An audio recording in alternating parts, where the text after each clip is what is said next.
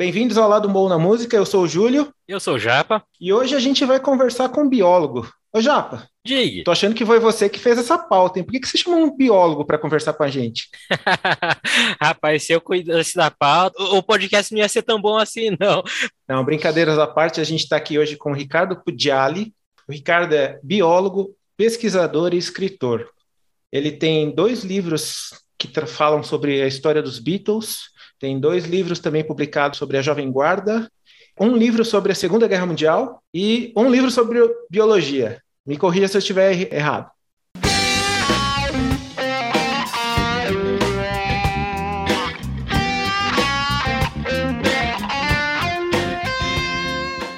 Bem-vindo, Ricardo. É, você pode, por favor. Faltou, faltou mais um. Qual? Na verdade, dois. Faltou um. Eu fiz a biografia do Rodrigo Santos, ex-baixista do Barão Vermelho. Ah, do, do Barão Vermelho, é verdade tinha me esquecido dele. E fiz um capítulo de um livro sobre o ano de 1973, escrevi sobre o Novos Baianos Futebol Clube, e vou estou agora no livro 1979, escrevendo sobre o frutificado, a corrupção. Eu sou bem eclético. Mas, Ricardo, para quem, não, quem não te conhece, para quem não conhece seu trabalho, conta um pouquinho da sua história. Como que você chegou na biologia e, e como que você saiu da biologia e foi para a música? Aliás, você saiu da biologia? Não, acabei de defender meu doutorado. eu fiquei afastado um bom tempo, mas eu acabei de defender meu doutorado em novembro. Né? E o que acontece é o seguinte: é meio óbvio, né? Eu gostar de Beatles e ser biólogo. Besouros, eu tinha que estar trabalhando com eles, né? não tem jeito. Essa é a piada que eu disse que eu ia contar. Ah, entendi. A verdade é o seguinte: desde criança eu via meu pai, meu pai tinha aqueles aquários, né, aquela coisa completamente errada, né, aquele aquário que ele limpava com bombril, tirava os peixes, botava na panela, botava água cheia de cloro, os peixes morriam, ele não sabia por quê, comprava mais peixe. Então, desde criança eu via aquários. E meu pai construía, meu pai foi à guerra, né? Meu pai foi à Segunda Guerra Mundial, por isso que eu escrevi um livro sobre a Segunda Guerra. Na verdade, eu contei a história do meu pai na Segunda Guerra Mundial, né? Contextualizei, contei tudo sobre a guerra, mas a verdade era a história do meu pai lá. E ele construía, ele era desenhista, ele construía caixas de som. Então a gente tinha. Meu pai comprava muitos discos, então, e eu era o filho mais novo, né? Meu irmão mais perto, nove anos, o outro, 13 anos, né? meu falecido irmão. E eles tinham disco dos Beatles. Então eu, com sete anos, mais ou menos, sete para oito anos, peguei o compacto de A Hardest Night e A Should Have Known Better e o compacto duplo que tinha There's a Place, A Taste of Honey do You Want to Know Secret Twist and Shout. Eu não parava de escutar, com 7, 8 anos de idade. Eu colocava na vitrolinha, com aquele som que meu pai tinha, com aquelas caixas de som que ele fazia, e ficava escutando. Então, assim, eu já ficava vendo os aquários e já escutava Beatles. E um belo dia eu vejo um compacto que eu me identifiquei completamente. Era um garoto que, como eu, amava os Beatles e os Rolling Stones. Eu falei, sou eu era o compacto dos Incríveis, que eles estavam com roupinhas Beatle na capa, né, um compacto de 67, eu amava. E aquela música, se a gente parar para falar hoje em dia, ela era para ter sido censurada. Em 1967, aquela letra era para ter sido censurada, porque é uma crítica à guerra, uma crítica a uma série de coisas. E eu, moleque, eu tinha toda aquela ideia do cara indo para a guerra, cortando cabelo, indo lá, largou a guitarra, leva um tiro, volta morto, aquilo tudo ficou na minha mente. Tá? Então, nada mais normal, quando eu entrei na adolescência, comecei a ganhar a minha mesada, comecei a comprar os discos dos Beatles, né? Óbvio. Logo eu já tinha a coleção brasileira, comecei a comprar os discos é, importados, consegui convencer o meu pai de comprar o mesmo de novo, né? Porque quem não, quem não curte Beatles e não coleciona não entende porque a gente compra sempre a mesma coisa. Não, não era a mesma coisa. Quando eu botei um disco americano para ele ouvir, botei o disco brasileiro, a mesma música, ele é. Ainda mais ele sendo audiófilo, ele falou, realmente a diferença é abissal. Aí eu comecei a comprar disco americano, disco inglês, aí comecei a começar a festa. E comecei a comprar outros discos de outros grupos. E o primeiro que eu comprei era um disco que tinha a música I Wanna Be Your Man, da Suzy 4. Então, por causa de uma música dos Beatles, eu comecei aí, bicho. Anos 70 para mim foi Kiss, Slade, Sweet, Brownsville Station, Pac-Man Overdrive, Black Sabbath, Led Zeppelin, esse povo todo. Aí você vai perguntar, os Rolling Stones? Ah, Rolling Stones eu comprei duas coletâneas e tá bom.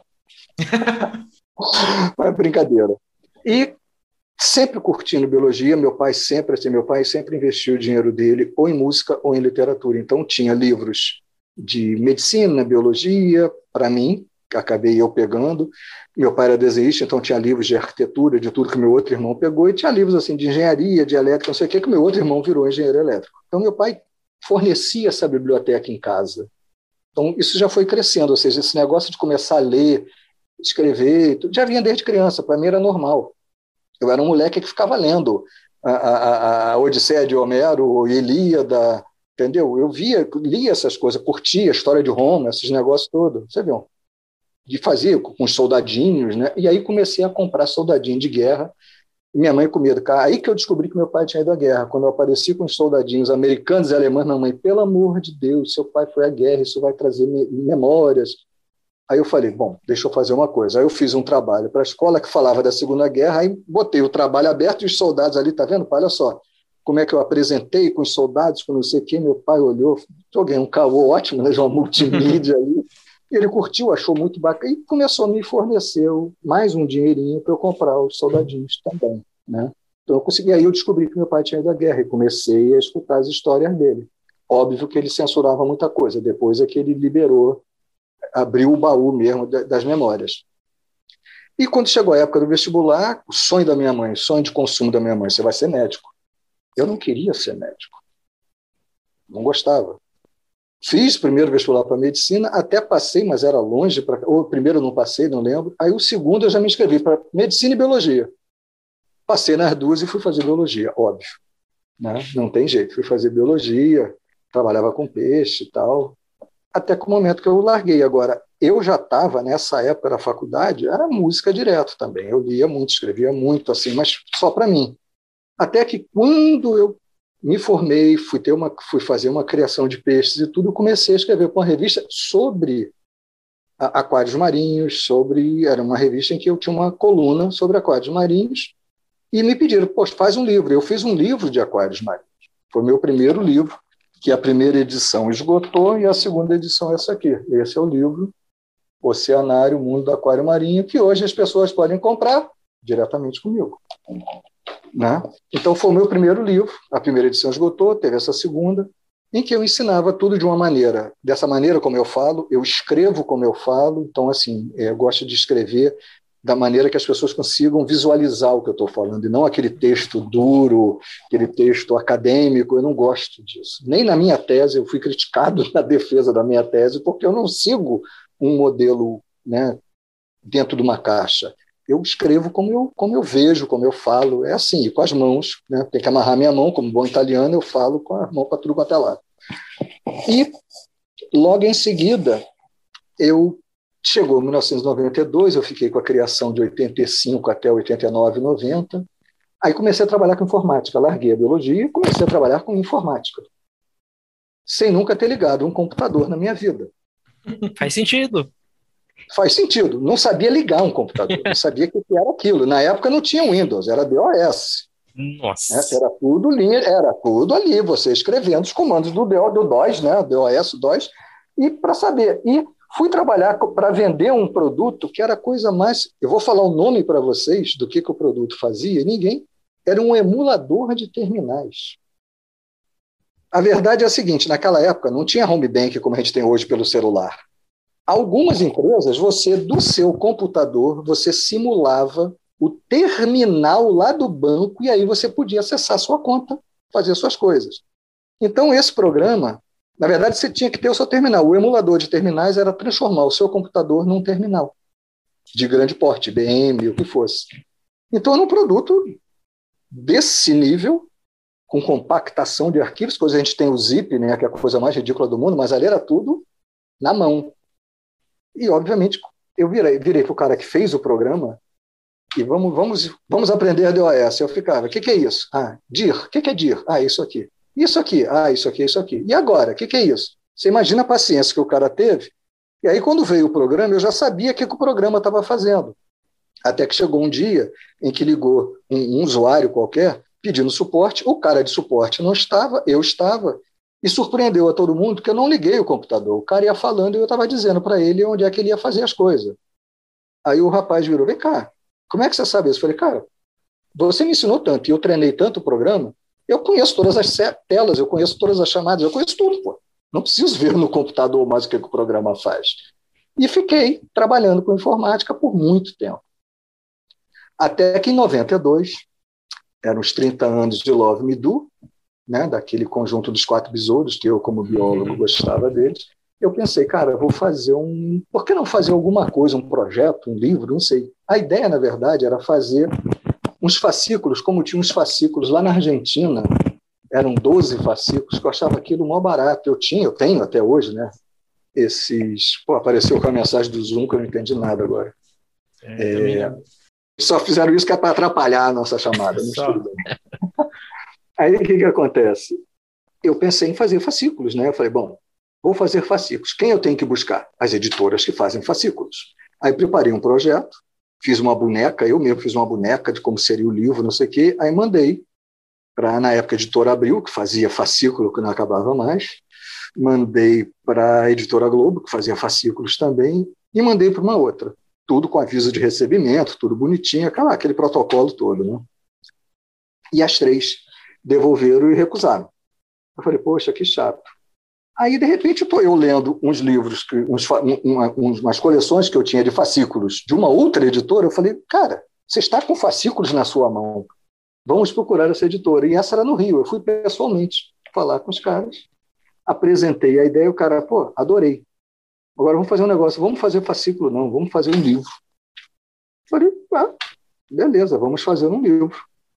Aí ele, será que você consegue? A gente consegue entrevista, alguma coisa? Eu falei, cara, é, nisso eu tinha convidado três amigos para fazerem parte do projeto. Dois foram embora, ficou um, que eu, por motivos óbvios, quem sabe a história, eu não vou falar o nome dele, até porque hoje não somos mais amigos, né? tanto, tanto também que não vou muito falar muito do livro, eu tenho um orgulho do livro, esse livro está lá na biblioteca da Apple, mas eu, por motivos assim pessoais, eu não vou falar muito do livro, muito menos da pessoa. Mas eu fui, eu peguei o telefone e liguei para para já era Iamai Odeon, liguei para eles, vem cá, ó, estou fazendo um livro, assim, assado, pelos 39 mil, blá, blá, blá, o cara, pô, vamos fazer uma reunião aqui. Eu falei, caraca, mas tão fácil assim?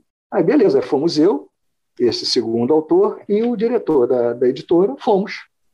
Uma reunião que eu achava que ia ser uma reunião com o gerente de marketing, sei que, foi uma reunião com o presidente da Yamai no Brasil, mais o gerente internacional, mais o não sei o quê. Por quê? porque os 30 anos de Love Me Do iam ser comemorados aqui e eles queriam alguma coisa. O livro caiu que nem uma luva, junto com uma exposição, ou seja, tudo deu certo. Mandaram a gente para Londres, aí que eu conheci George Martin, entrevistamos George Martin, entrevistamos um monte de gente, conhecemos um monte de lugar, tiramos um monte de foto. Fomos os primeiros não músicos, em 1992, a entrar no Estúdio 2. Tiramos foto no Estúdio 2, ainda não tinha visitas dentro do Estúdio 2 da EMI. Eu sentei no piano, eu cometi o sacrilégio, sentei no piano lá dos caras, falei, pô, se eu vou ser expulso daqui, pelo menos eu vou tirar a foto. Então, assim, foi muito legal. Né? E esse livro abriu portas para no ano seguinte eu fui morar na Inglaterra, né?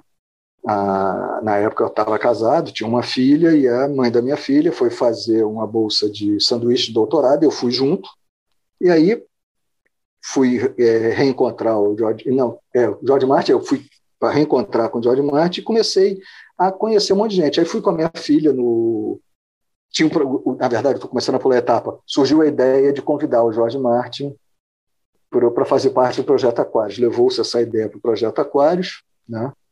E aí eu fui, né, os dois fomos contratados como consultores. A ideia não foi minha, deixar claro isso. Eu estava apenas junto. A ideia de, mas aí começamos a trabalhar junto e eu fui morar na Inglaterra, até um dia que eu recebi uma carta, tipo, poxa, vai lá falar com o Paul McCartney, a gente está esperando uma declaração dele para botar no programa e não está vindo. Já que você está aí, dá para você ir lá?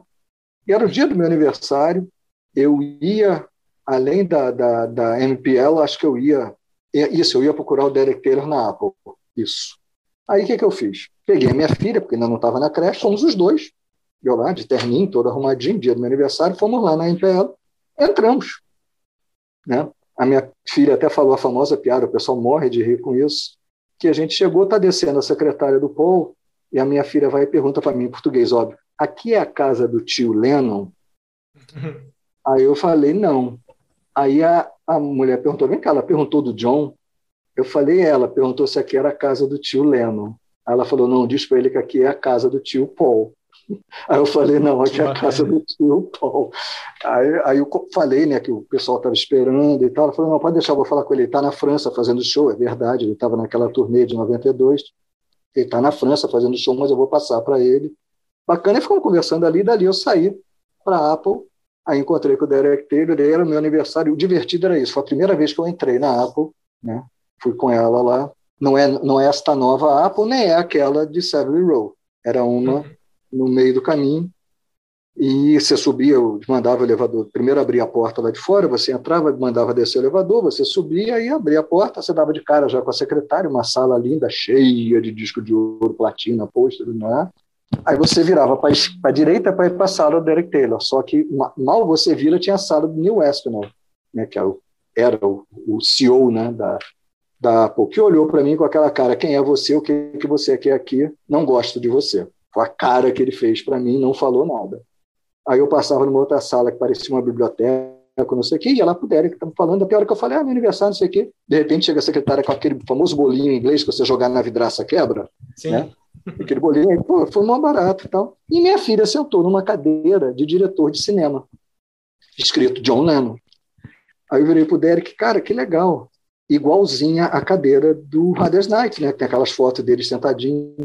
Aí o Derek virou, não, não é igual. Eu falei, pô, Derek, desculpa, eu não vou discutir com você. A cadeira é igual.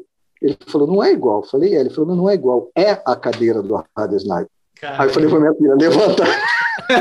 Ele falou, não, ela, ela pode ficar aí. Eles estavam começando a recolher coisas para fazer o Anthology era para fazer o clipe do Free as a Bird. Então estavam recebendo um monte de coisa. Então eu estava vendo já um monte de tralha ali. Aí, com o passar do tempo, nas outras vezes que eu ia lá, ele me mostrava, me mostrou o, a prova do folheto do Live at BBC, né, que foi o que saiu antes do Anthology, o Live at BBC, ele mostrou, mostrou as, as notas dele, e tinha um CDzinho ali do lado que ele falou, não olhe para esse CD. Eu só vi que tinham seis, sete músicas. Ele, não olhe para esse CD. Eu falei, tudo bem, não vou olhar. Era um CD já com as músicas que eles tinham recebido do John para começar a trabalhar, eram de seis a sete. Eu não olhei, ele pediu para não olhar, nunca tirei foto lá dentro, por isso que eu tinha uma entrada tranquila. Uhum. E depois que teve o concerto do George Martin, eu, a prima do Derek Taylor morava na mesma cidade e na universidade que eu estava sempre indo. Aí ele pedia para levar coisa para a prima, a prima me dava coisa, eu levava para ele. E aí eu vi que eu estava com uma certa intimidade. Um dia que eu cheguei, a secretária, ah, o Derek não está. Eu falei, ah, que chato, eu estou com uma encomenda aqui da prima dele, vou deixar então aqui na caixa do correio. Ela falou, não, Ricardo, você pode entrar. Eu, hum, que bom. Aí eu entrei, fiquei até conversando com ela um pouco, depois fui embora. E aí vim para o Brasil, teve no concerto de George Martin, eu vim com ele no avião, né? Aí conversamos muito, foi muito legal, que estreitou muita amizade. E aqui no Brasil eu fiquei mais assim de Cicerone da esposa e da filha. Aí levei no Jardim Botânico, por ser biólogo e conhecer todo mundo do Jardim Botânico e, e, e lá na pesquisa, eram ex-colegas de faculdade, elas puderam ir num lugar onde normalmente os visitantes não vão. Fomos lá na pesquisa, fomos no herbário, fomos em lugares que não são lugares de visita. Mas, poxa, era a mulher do George Martin, claro que o pessoal foi e um, um, passeio legal com elas lá no Jardim Botânico. Fomos na feira de Ipanema, né, a feira hippie lá em Ipanema, para comprar coisas. Então, assim, o George Martin ficou muito feliz com isso, com esse cuidado que eu tive com a família dele, né, de ter ficado ali. Por isso que estreitou muito a nossa amizade, esse cuidado de ter ficado não ter ficado de tiete com ele. Na verdade, eu fiquei com a mulher e a filha. Aí, quando eu voltei, levei para o Derek ele um monte de revistas, recortes e tudo. Só que quando eu fui encontrar com o Derek, o George Martin já tinha falado. Ele virou, pô, já estou sabendo de tudo, foi mal barato. Eu entreguei as coisas e levei o livro para ele também. Deixei o livro com ele. Aí ele botou na, na, na, lá na biblioteca. E nisso chega alguém por cima do meu ombro aqui e fala: Você quer um chá? Você quer alguma coisa? Eu olho, é o Derek, é o Neil Aspinall. Falei: Ué, você agora está falando comigo? agora quer ser meu aí amigo? Ele riu, é, eu vi, aí ele virou: Não, agora eu sei que você é legal, né? o real bloke. Você é legal. Por quê? Porque o George Martin, ou seja, não era um cara que oferecia nenhum tipo de risco. Eu, o Derek veio com a ideia mais louca do mundo, que eu, pior que eu comprei essa ideia por ser mais louco do que ele, você tem que lançar esse livro aqui na Inglaterra. Eu falei, cara, você é louco, cara. Você quer um livro de brasileiro feito lá para o Brasil, né? Nós fizemos o livro pensando no Brasil. Não, você tem que fazer esse livro para cá. Eu falei, cara, vou fazer uma carta de recomendação e você vai mandar para as editoras aqui. E ele fez realmente. E eu realmente levei. E realmente não deu certo. ainda fui maltratado absurdamente por um editor, que na época eu não me toquei com o nome dele, mas o cara foi grosso, grosso é o telefone, ele foi grosso, grosso, mas sabe? Ao ponto de eu chegar, tá, desculpa ter feito você, editor, ter que trabalhar como editor. E desliguei o telefone. Isso um pouquinho antes de eu voltar para o Brasil. Uns dois, três meses depois que eu tinha voltado, o meu telefone estava lá na. Toca o telefone é ele, ligando para minha casa, pedindo desculpa. Que tinha recebido uma bronca do Derek Taylor quando ele foi falar que um cara foi dizer, ele falou: um cara não, é meu amigo, meu, fui eu que mandei. O cara todo sem graça. Ele falou: pô, me desculpa, é que é, você entende? Eu falei, cara, desde o começo eu falei com o Derek que nunca um brasileiro era para estar lançando um livro na Inglaterra. Era para estar lançando. Ele falou, não, que bom que você entendeu. Eu falei, cara, e sabe qual é a maior tristeza? Quando eu cheguei na minha casa e peguei o livro que eu mais gosto, que é a biografia do Slade, você é o autor da biografia do Slade. É o, e pior que é o jornalista mais amigo dos Beatles, Chris Charlesworth. E viramos amigos, até que ele me deu um monte de, de entrevistas depois por um livro que eu não sei agora. Né? Então, assim, do caos nasceu, tanto das outras duas vezes que eu fui lá, eu tomava chá com ele na, na Ônibus Press. Então, assim começou a coisa, né? E aí veio a ideia do. Aí nós estamos em 92, 90 eu voltei, e aí, é, mais ou menos em 98, manifestou-se uma. Antes seria só uma doença, depois é uma síndrome, né? Manifestou-se um câncer de pele em mim, que na verdade não é simplesmente o câncer de pele, eu tenho uma síndrome que eu produzo câncer de pele agora, até não preciso mais de sol. Né? A, a boina, que todo mundo chega, ah, você usa a boina de para esconder a careca, você usa boina porque é um, é, fica bonitinho, a imagem, não. Porque eu recebi ordem médica para usar boina até de noite. Caramba. Porque para proteger a calva, né? E por causa de tudo, eu produzi bicho. Em dois anos eu me operei cinco vezes. E na quarta vez eu morri por três minutos. Então, assim, a coisa era séria. Nossa. E nesse período, é, o negócio era fogo. Eu produzia melanoma que nem uma bomba. Até que o cara falou, bicho. E não precisa é... de nenhum estímulo, nem. Você falou que não Hoje precisa em dia, do sol. estímulo é aqui, ó. Hoje em dia não é mais o sol, é na cabeça. O cara virou para mim, eu pedi para ele: vem cá, não dá para fazer uma quimioterapia, eu não aguento mais. Cara, eu acabei de morrer numa cirurgia, eu ia fazer a quinta, eu estava morrendo de medo. Ele falou: cara, eu não posso te dar uma quimioterapia porque você não está em metástase. Né? Agora, no melanoma, a metástase é devastadora. Eu vou começar a quimioterapia e você vai morrer. Então eu não posso esperar você estar em metástase, a gente tem que tirar como está fazendo agora. A primeira vez que eu fui, eu estava com risco assim, tipo, eu fui tirar em agosto, a metástase estava prevista para começar a final de setembro. Né, o plano de saúde tinha recordado, tinha dado um monte de confusão porque tinham tirado errado, eu tive que correr, tirar correndo. E o plano de saúde dizendo, não, espera até novembro. Eu falei, cara, novembro eu venho aqui com corrente na mão e vou vuduzar todo mundo, eu vou estar tá morto. Isso é brincadeira comigo. Né? Enfim, e aí o, o, médico falou só o seguinte: você hoje em dia independe do sol. Se você ganhar sozinho na loteria, você vai ter melanoma. Se você entrar numa depressão imensa, você vai ter melanoma. Eu falei, cara, super prático então. Então eu acordo, não abro os olhos e não respiro. Essa é a sua sugestão, né? Aí ele brincou, não, você vai ter que mudar só a sua vida, né? E por isso que eu mudei a minha vida, mudei radicalmente tudo que eu fazia para poder estar hoje aqui brincando com vocês, né? Senão eu não estaria aqui brincando com vocês. Mas o que, que precisou mudar para o câncer? Não entrar mais em situações limite, situações de estresse, ou seja, não ter mais um patrão, um patrão gritando no meu ouvido, não ter mais. Assim, para muitas pessoas, eu passei a viver uma vida de vagabundo. Né? Eu passei a ser autônomo. Hoje em dia eu brigo eu comigo. Então tem dias que eu, aquele negócio, o autônomo é assim negócio. Se você não trabalha, você não ganha. Né? Então é uma coisa complicada, mas é o que tinha que ser feito. Né? Eu, por duas vezes, me coloquei de novo em situações limites que eu não podia e fiquei muito mal. Muito, muito mal. Não só do câncer, mas é, é eu vou chegar lá, né? Desenvolvi uma depressão absurda que me acompanha até hoje. Né? É, isso é barra pesada. Aí, quando chegou que eu descobri o câncer, eu estava fazendo um livro. Assim, em 95 eu tinha decidido fazer um livro de Jovem Guarda. Eu falei, pô, já escrevi de Beatles, tem que escrever sobre a Jovem Guarda né, bitomania brasileira, eu tenho que. Os caras são maltratados, o pessoal diz que eles não existiram, que eles eram alienados. Eu vou escrever sobre a Jovem Guarda. Resolvi escrever sobre a Jovem Guarda, enlouqueci. Né? E nisso eu lancei o segundo livro de biologia também, que na verdade é um dicionário de oceanografia ilustrado. Uhum. Todas as ilustrações são do meu pai, meu falecido pai. Tudo que tem desenhado foi ele que fez. Nossa, que né? legal. É um livro legal para primeiro grau, segundo grau e até terceiro grau, porque é um, é um glossário de termos e tudo que você não encontra ilustrado. Também à venda com esse ilustre que vos fala. Eu adoro brincar, mas não liga não. Aí o que, que acontece? A Lise Bravo, que já era minha amiga, né? minha amiga desde 82, né?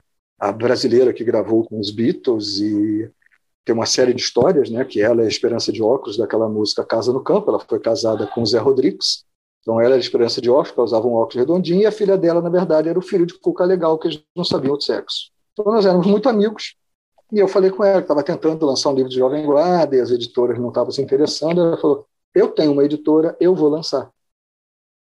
Que assim eu fiquei escrevendo e não me preocupando com a doença. Uhum. E aí ela lançou um livro que, para todos os artistas da Jovem Guarda, todos ficaram muito gratos.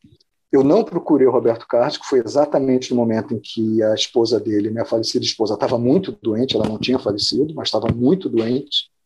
E eu sabia que não existia mais o artista Roberto Carlos. Existia o Roberto Carlos Braga, o marido que estava cuidando da esposa. Então eu Sim. nunca ia encher o saco dele.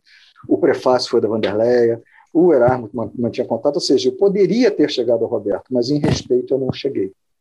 E aí esse livro aqui que ele leu, inclusive ele mandou, o Erasmo falou, cara, o Roberto passou janeiro e fevereiro lendo o livro, achou mal barato, que é, foi esse aqui, No Embalo da Jovem Guarda, lançado pela Lise, né, para a editora da Lise Bravo. Está esgotado, só encontra hoje em sebo, mas é um livro que eu me orgulho, porque eu contextualizei a Jovem Guarda, contei a história política do Brasil, contei o que acontecia de música lá fora, ou seja, mostrei que os caras existiram na história. Sim. Né? E falei de todos os grupos, dos famosos até aquele grupo de amigos que resolveram, ah, vamos tocar Jovem Guarda? Vamos. Eles aparecem no livro. Aí nego chegou para, cara, por que, que você foi falar do, do, dos átomos? Era um conjunto até de um amigo meu. Né? um dos maiores papas de comunicação de dados de informática, o cara tinha sido baixista de uma banda na Jovem Guarda. Por que você colocou isso? Eu falei, cara, porque hoje esse cara, muitos estão idosos, chegam para o filho e falam, eu fiz parte da Jovem Guarda, e o filho não acredita. O nome do pai está ali no livro. O nome da banda do pai está ali no livro. Algumas vezes tem até a foto. Então, cara, eu prestei, eu, eu, eu, gostei desse livro. Gostei muito desse livro, porque eu coloquei os caras no mundo, né? Sim. Eles não existiam. Porque teve uma jornalista que veio falar comigo, Página, uma jornalista de São Paulo, que ela falou: Ricardo, você falou desse negócio dele ser alienado, isso aqui. Você sabia que na minha faculdade, uma das aulas que o professor dava era falar mal da Jovem Guarda. Era como fazer as matérias e tudo para desqualificar a Jovem Guarda. Ela falou: e eu fui ver um show dos incríveis e achei fantástico. Eu falei: exatamente. Né? Os caras, tem, ah, era bobo, era isso aqui. Cara, eles cantavam o que a juventude naquela época queria escutar. Claro que tinha uma juventude que era estava na faculdade, era a juventude que estava contra o regime, que estava contra a ditadura, mas a maioria da juventude não frequentava a faculdade. A maioria da juventude namorava, a maioria da juventude não é que seja, fosse alienada. Nos anos 60, um, um, um moleque com 16, 17 anos não dá para comparar com hoje. Então, era outro nível. Tinha músicos da Jovem Guarda que serviram exército. Eles falaram, cara, como é que podia? De noite eu estou tocando rock, durante o dia eu estava dando cacetada nas pessoas. É, é, é, é, loucura isso, mas tinha que dar. Tinha outros que foram censurados, ninguém soube. Eles eram também compositores e eram censurados. Então, muita gente não sabe nada da Jovem Guarda. Agora, se hoje, né, se existiu a Tropicália, o próprio Caetano falou, é graças à Jovem Guarda. Porque, pasme, Maria Bethânia virou para o Caetano e falou: Cara, você tem que assistir o programa deles. Eles estão com uma guitarra na mão, eles estão tocando, você tem que ver o que eles estão fazendo. E ela chegou no programa que o Geraldo Vandré que fazia, chegou de saia, botinha com guitarra, que o Vandré quase matou. Ela não, não foi ao ar. Existe a foto, Maria Bethânia de mini saia, botinha segurando uma guitarra. No, no programa da Jovem Guarda? Não, não, no programa do Geraldo Vandré. Ah, Entendi. No programa do, do famoso quebrador de violão. Uhum. Né, do, Vem, vamos embora. Ele quase matou a Maria Bethânia. Agora, o Caetano sacou, o Gil sacou, e o Caetano queria, na, na Alegria, Alegria, que quem participasse com ele fosse o, o, o grupo do Roberto, mas não deu para eles participarem, ele chamou os Beat Boys da Argentina, mas no disco dele quem grava ele gravou, conseguiu gravar com a RC7. E o, e o Gil chamou os Mutantes. Então, se a Tropical existiu, é porque existiu a Jovem Guarda, que eles fizeram essa mudança. Uhum. E o, depois o Erasmo chega e fala, até, ele até tem essa fala aqui no livro. A Jovem Guarda foi muito mais colorida, muito mais do que a gente. Eu me senti perdido, ou seja, aquela música, né, o Sentado à beira do caminho, foi tipo, a Tropicália chegou e a Jovem Guarda não sabia o que fazer. Eles são mais coloridos que a gente, eles são mais. Né? Eles estavam muito. E o Roberto sacou isso pulou fora do programa antes, não? O Sim. Roberto saltou em 68, ele já sabia. Ele foi em San Remo, ganhou, falou: uhum. agora eu sou. Eu sou eu. Romântico, sei lá, ele, ele ah, mudou o estilo, ele, né? Na verdade, não. Ele voltou para o estilo que ele gostava. Ele era um cantor romântico, teve que cantar rock porque foi o que apareceu naquele momento, mas ele voltou a cantar o que ele gosta, cara. Esse Roberto Carlos é o Roberto Carlos. Não é ah, o traidor. Da... Ele não traiu nada. Então, mas a Jovem Guarda precisava acontecer na música brasileira, né? Para mudar, para trazer uma novidade, né? Acho que as pessoas Sim. precisavam disso, né? Precisavam desse, desse ar Cara, novo para respirar. A juventude precisava disso. Da mesma maneira que os Beatles caíram que nem uma luva nos Estados Unidos, porque o Kennedy tinha acabado de ser assassinado.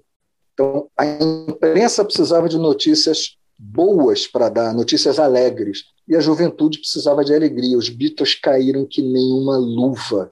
E mais, eles sabiam que para acontecer na América, a imprensa tinha que estar com eles, porque como é que pode ingleses trazendo rock and roll para a América? O que, que os Beatles fizeram para ter a imprensa com eles? Ó, nós vamos pegar agora um trem, vamos lá para Washington para fazer um show. Nova York e Washington, beleza, beleza. Vem, imprensa, fica com a gente.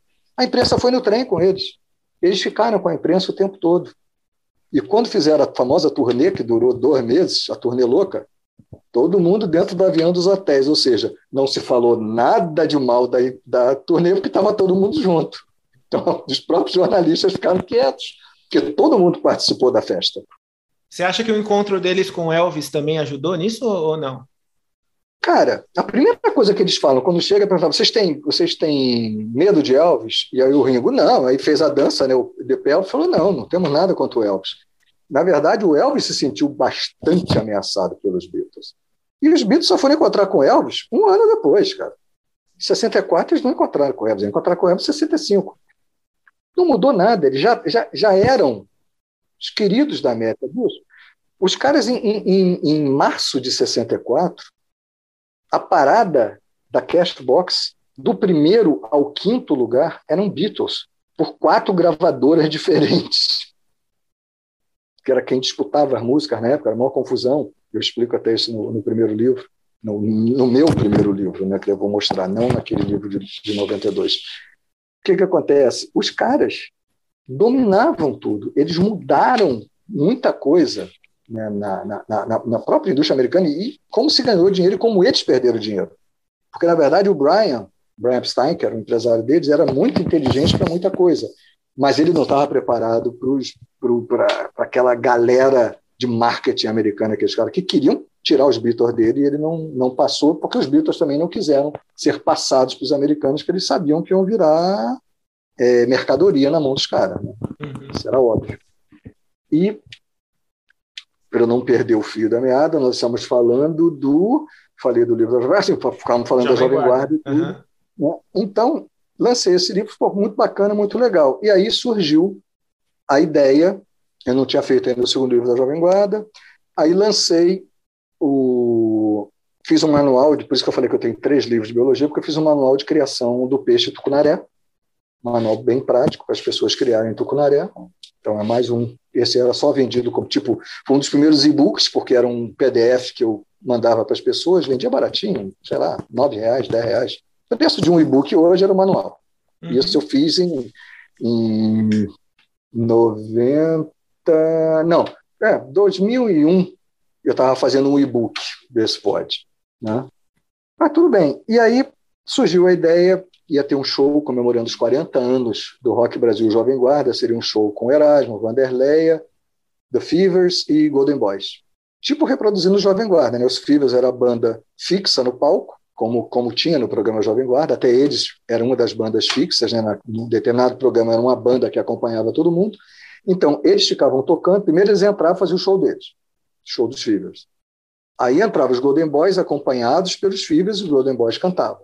E tinham outros músicos, óbvio, para fazer o molho, para encorpar mais a coisa. Aí entrava a Vanderleia, acompanhada pelos Fivers, com o backing vocals dos Golden Boys. E depois entrava o Erasmo, ou seja, uma super produção muito bacana, feita pelo José Carlos Marim, que é o meu amigo até hoje, produtor. E foi uma sacação perfeita, que era um programa Jovem Guarda. E aí eu fui convidado para fazer um documentário, que seria o extra do, do DVD. Em princípio, seria tipo assim, ah, fazer entrevista, fazer um making-off, não sei o quê. Mas eu, como sou louco, e comecei a falar, cara, vou começar a entrevistar. Eu fiz um grupo de perguntas e comecei a perguntar para as pessoas. Primeiro ali nos bastidores do, do, do, dos dois shows, né?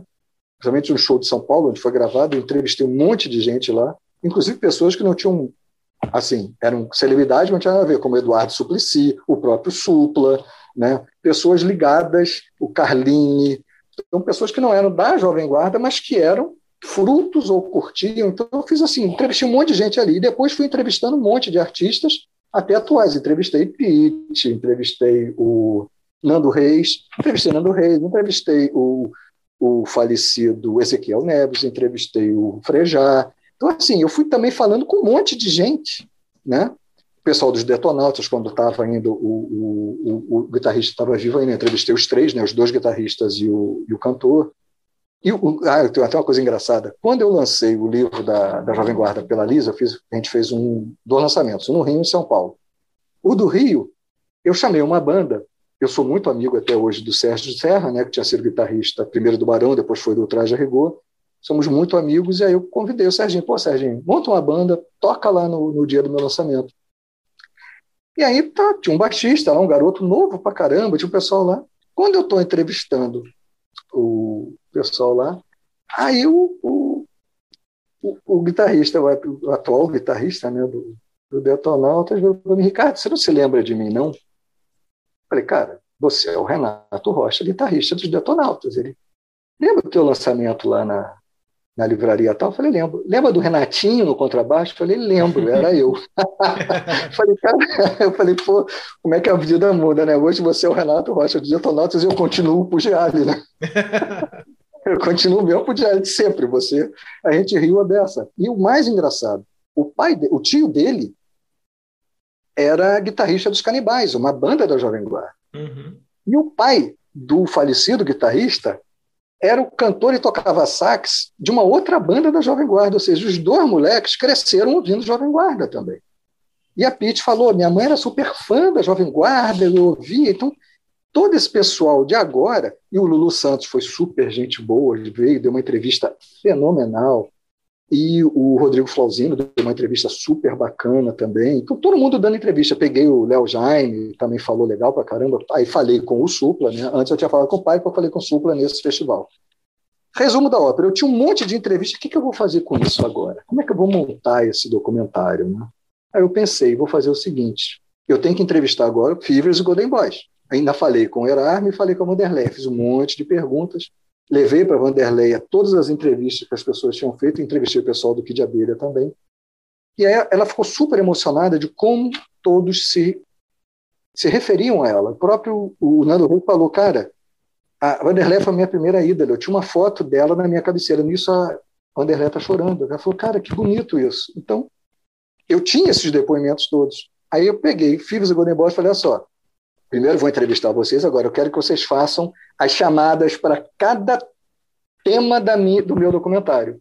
Então, o que, vocês acham do Jovem Guarda? O que, que vocês ouviram primeiro? O que, que não sei o quê? Então, cada um deles chamava, e aí eu colocava aquele bando de, de entrevistas, eu decupei tudo, né, montava direitinho dentro do que eles chamavam.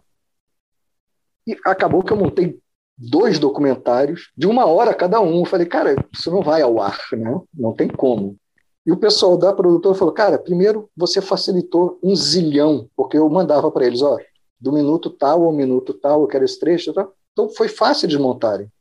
E foram, o DVD era duplo, os dois documentários foram. Por que até? Porque existe uma entrevista, é o único DVD que não é deste cantor que ele participou, Roberto Carlos. Ele deu três depoimentos que eu montei no começo, no meio e no fim do, do, DVD. Então, assim, cara, e ficou um documento super legal, foi DVD de ouro, foi DVD de platina, eu tenho um orgulho disso, e o documentário ficou muito legal. E ainda, ainda pode ser encontrado esse documentário, Ricardo, ou não? Hoje em dia, se você entrar no meu Facebook, você vai ver todos os capítulos, eu botei todos os capítulos, tudo separadinho, por cada chamada, com quem está dando a entrevista ali. É só você ir lá na área de vídeos do meu, do meu Facebook, você vai ver tudo. Está tudo lá. Tá? E aí o que, que acontece? Aí com isso, de repente, eu recebo uma ligação de uma editora me fazendo a seguinte pergunta: Você teria interesse em relançar o seu livro da Jovem Guarda com a gente? Eu. O livro não tinha vendido, não, não tinha vendido tudo, não sei o que. Eu falei, cara, o que, que tem que fazer? Falei, a gente vai, só vai ter que mudar, a gente vai ter que fazer um formato, né? De almanac, né? Eles tinham feito o almanac dos anos 80, blockbuster, né? Aí a gente queria fazer agora o almanac dos anos 60, na verdade, sendo o almanac da Jovem Guarda. Você faria isso? Eu falei, o que, tem que fazer? A gente vai ter que tirar algumas coisas do livro. Que que. Aí mas me perguntaram o que, que você acha que deve sair do livro. Infelizmente, eu tirei a parte histórica, né? política, é, um monte de coisa, mas não tirei a Jovem Guarda em si. Aí virou o almanac da Jovem Guarda, que também está esgotado, graças a Deus também rendeu bem para caramba, e é todo. Ele nunca vi tanta foto na minha vida, os caras encheram de fotos, e eu tive que perder o toque, porque assim, o primeiro livro, as fotos todas cronológicas, bonitinhas, no almanac não tem essa de cronologia. Eu tive, cara, eu me desapeguei, porque eu falei, cara, se eu for mandar colocar essas fotos no lugar, a editora vai me matar. Deixa quieto, vai ser desse jeito. Ficou o maior barato. O E aí, o que, que eu fiz? Aí, na verdade, eu tenho três livros sobre a Jovem Guarda, porque eu inseri nesse almanac um, um livro novo. Por quê? Quando eu estava preparando, uh, não me lembro o que, que eu estava entrevistando preparando, eu cheguei numa cantora que tinha sido a cantora da Boate Plaza, em Copacabana, no Rio de Janeiro, em 1950. Ela já cantava desde 58, 59. Ela cantava a parte nacional e o Booker Pittman, pai da Eliana Pittman, era o cantor da parte internacional, claro. E aí um menino foi cantar nesta boate, ele largou o, o rock que ele fazia, ele era o Elvis brasileiro, foi cantar nessa boate, dividindo a parte nacional com ela. Esse menino chamava-se Roberto Carlos Braga. Cantava na boate, então ele cantava bossa nova, samba, aquelas coisas, né? Então, ele tinha um caderninho que ele anotava todas as músicas, alguma vez colocava qual era o tom das músicas, colocava o set list, o horário que entrava, o horário que saía, então várias músicas. E mó barato isso, né? Tinha um monte de autógrafo dele, assim, enfim, era um caderninho. E quando a, essa cantora, que era Jenny Martins, foi sair, ela já cantava. Jenny Martins, ela recusou gravar desafinado. O Newton Mendonça e o, e o Tom ofereceram para ela cantar.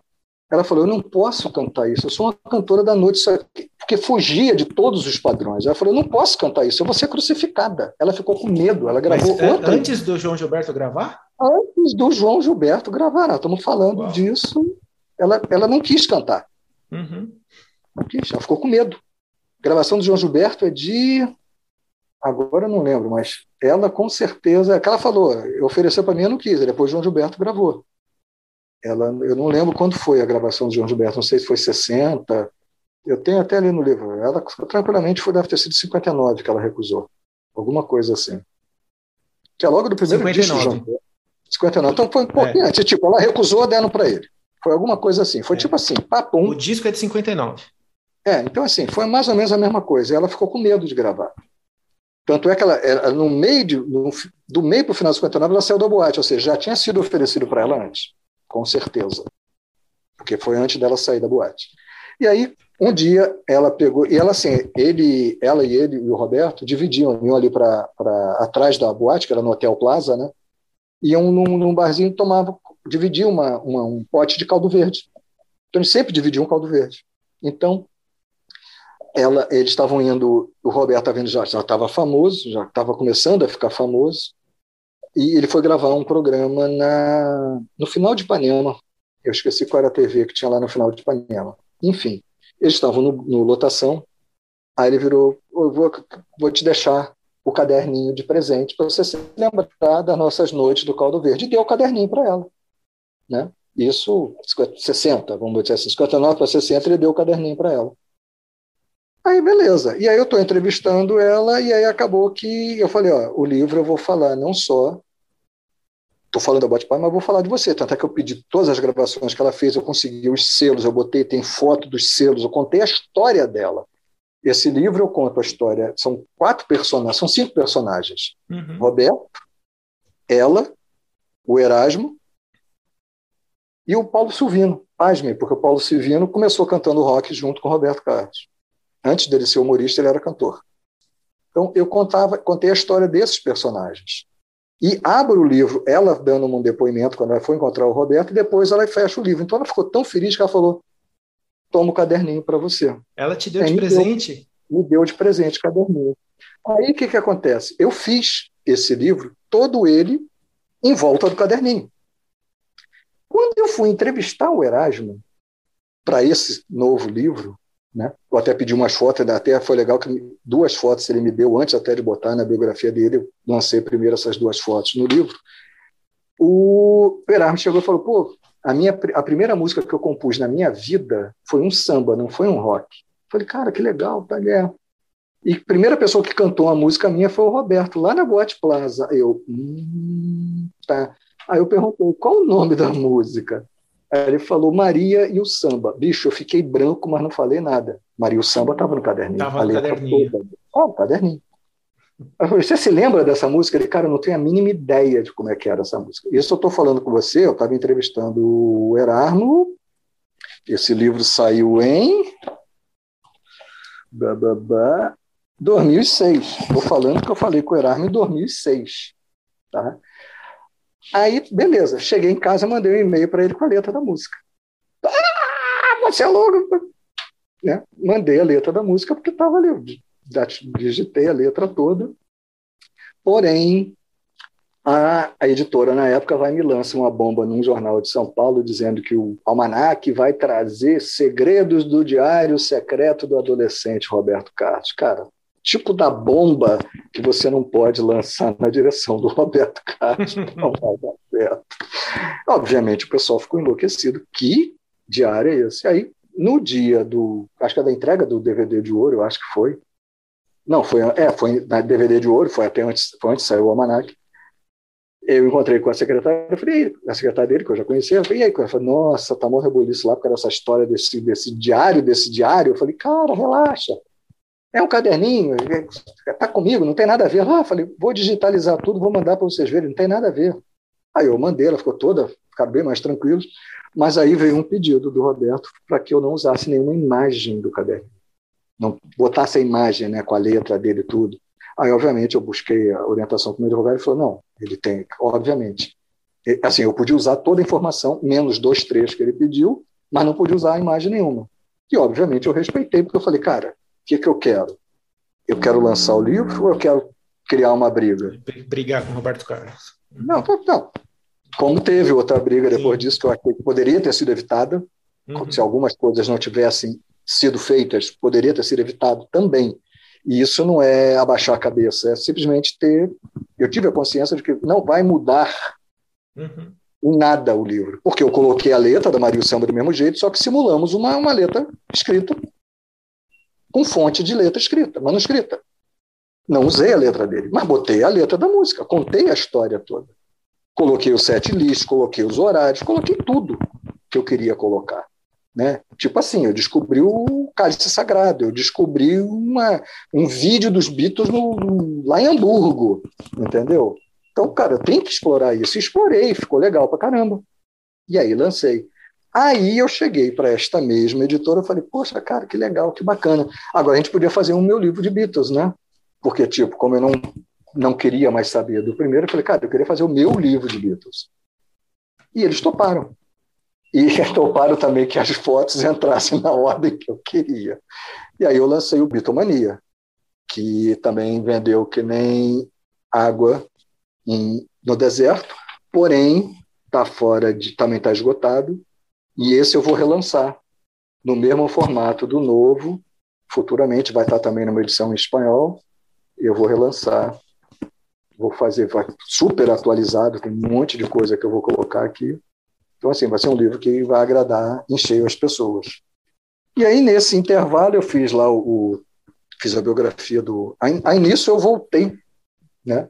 Esse livro eu lancei em 2008, mais ou menos em 2013 tem um encontro de, da minha turma de graduação, a gente se encontra, todo mundo ali, era exatamente só quem foi, foi o pessoal que ficava na mesma mesa que a nossa faculdade, né? Era todo mundo ficava numa mesa de laboratório, então a mesa inteira estava ali, foi super legal. E aí um grande amigo que de vez em quando a gente tocava lá em casa, né? Ele tocava guitarra e violão clássico, tocava assim, tipo, eu fingia que tocava e ele tocava pra caramba como toca até hoje, né? Guitarrista de progressivo, para você ver que eu sou um Ellis, arranhador de corda e desafinador de guitarra. Aí o que, que ele fazia? Ele chegou, estava conversando, e falou, pô, vai abrir o mestrado lá no, na UF, na Universidade Federal Fluminense. Falei, poxa, como eu gostaria de voltar. Já tinha 30 anos que eu estava fora da biologia. Falei, como eu gostaria de voltar. Mas, pô, não tem como, eu. Vou chegar na prova, vou tomar ferro, porque eu estou desatualizado. Ele, não, não é prova, não. É, é uma entrevista, currículo e o projeto. Aí eu. Hum... Aí ele, eu virei para ele: Você tem projeto? Ele falou: Tem, tem um projeto super legal. Então, beleza, eu vou ser seu orientando. Ele falou: Você está de brincadeira comigo? Eu falei: Não. Então, meu amigo de faculdade foi o meu orientador no mestrado e foi meu orientador no doutorado.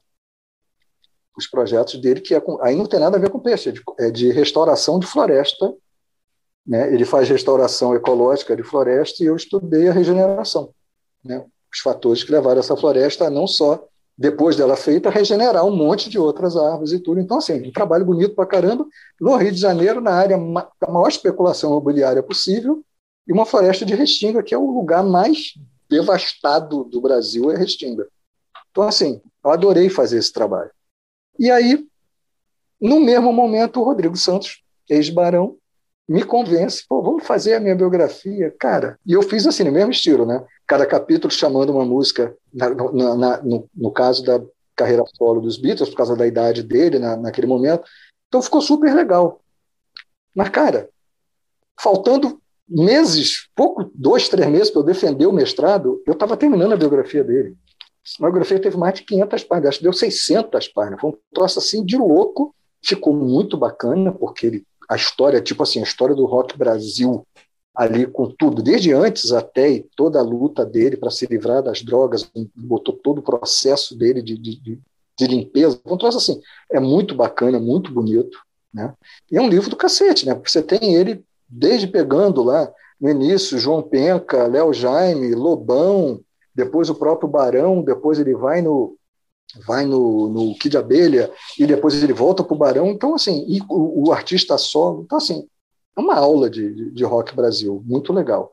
E sem censura, isso é o mais bacana. Aí me, me, surge a ideia também nisso. Meu pai começa a ficar muito doente, muito doente, muito doente. Então eu fico indo com ele. Eu me mudei para a casa dos meus pais para cuidar, os dois super doentes, eram muito velhinhos, né?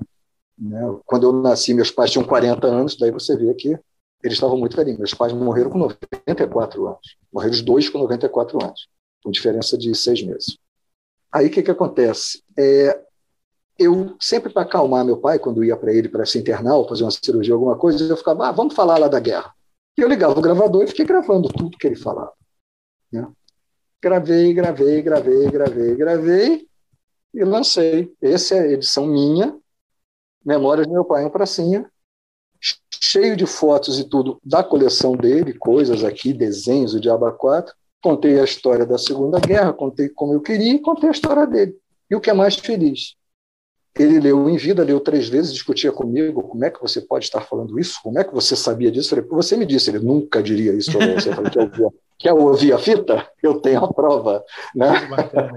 E aí, cara, foi super legal, porque o livro estava todo marcado, ele ficava lendo, ou seja, eu fiquei feliz porque era a homenagem que eu queria prestar para ele. Porque a mesma editora que tinha lançado o meu almanac, que lançou o Bitomania, chegou para mim e falou: vamos fazer uma coisa. Eu queria lançar o livro por eles. Tira a parte do seu pai, conta, faz um livro sobre a Segunda Guerra, até cita seu pai. Falei, você não está entendendo. Eu quero falar do meu pai e citar a Segunda Guerra aqui embaixo. A diferença é só essa. Aí saquei fora os caras, óbvio. E a última loucura que eu fiz, né, é, isso durante o doutorado, né, foi lançar esse livro fininho aqui, que é The Beatles 1970-1980, que é esse que você tem aí, que eu conto a história dos Beatles depois da dita separação, que a gente vê que os caras estão muito juntos em muitos momentos, né? Tenho um orgulho danado desse livro, gosto muito dele.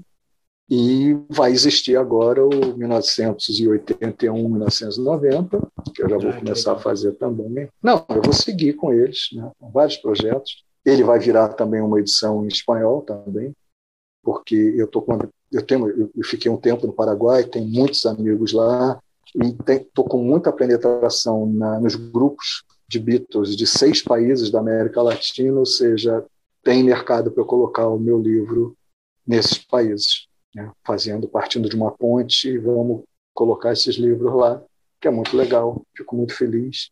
Eu tenho, eu tenho um programa de rádio, né, que é bilíngue, né, eu me atrevo a fazer o programa em português e espanhol, que assim, pô, eles todo final de semana eles escutam, já mandaram quais eram as músicas que faziam sucesso nos países deles, então fiz um programa só com as músicas que tocavam nos países da América Latina. Então, que tipo legal. assim, você não acredita que tem músicas que tocam nesses países, né?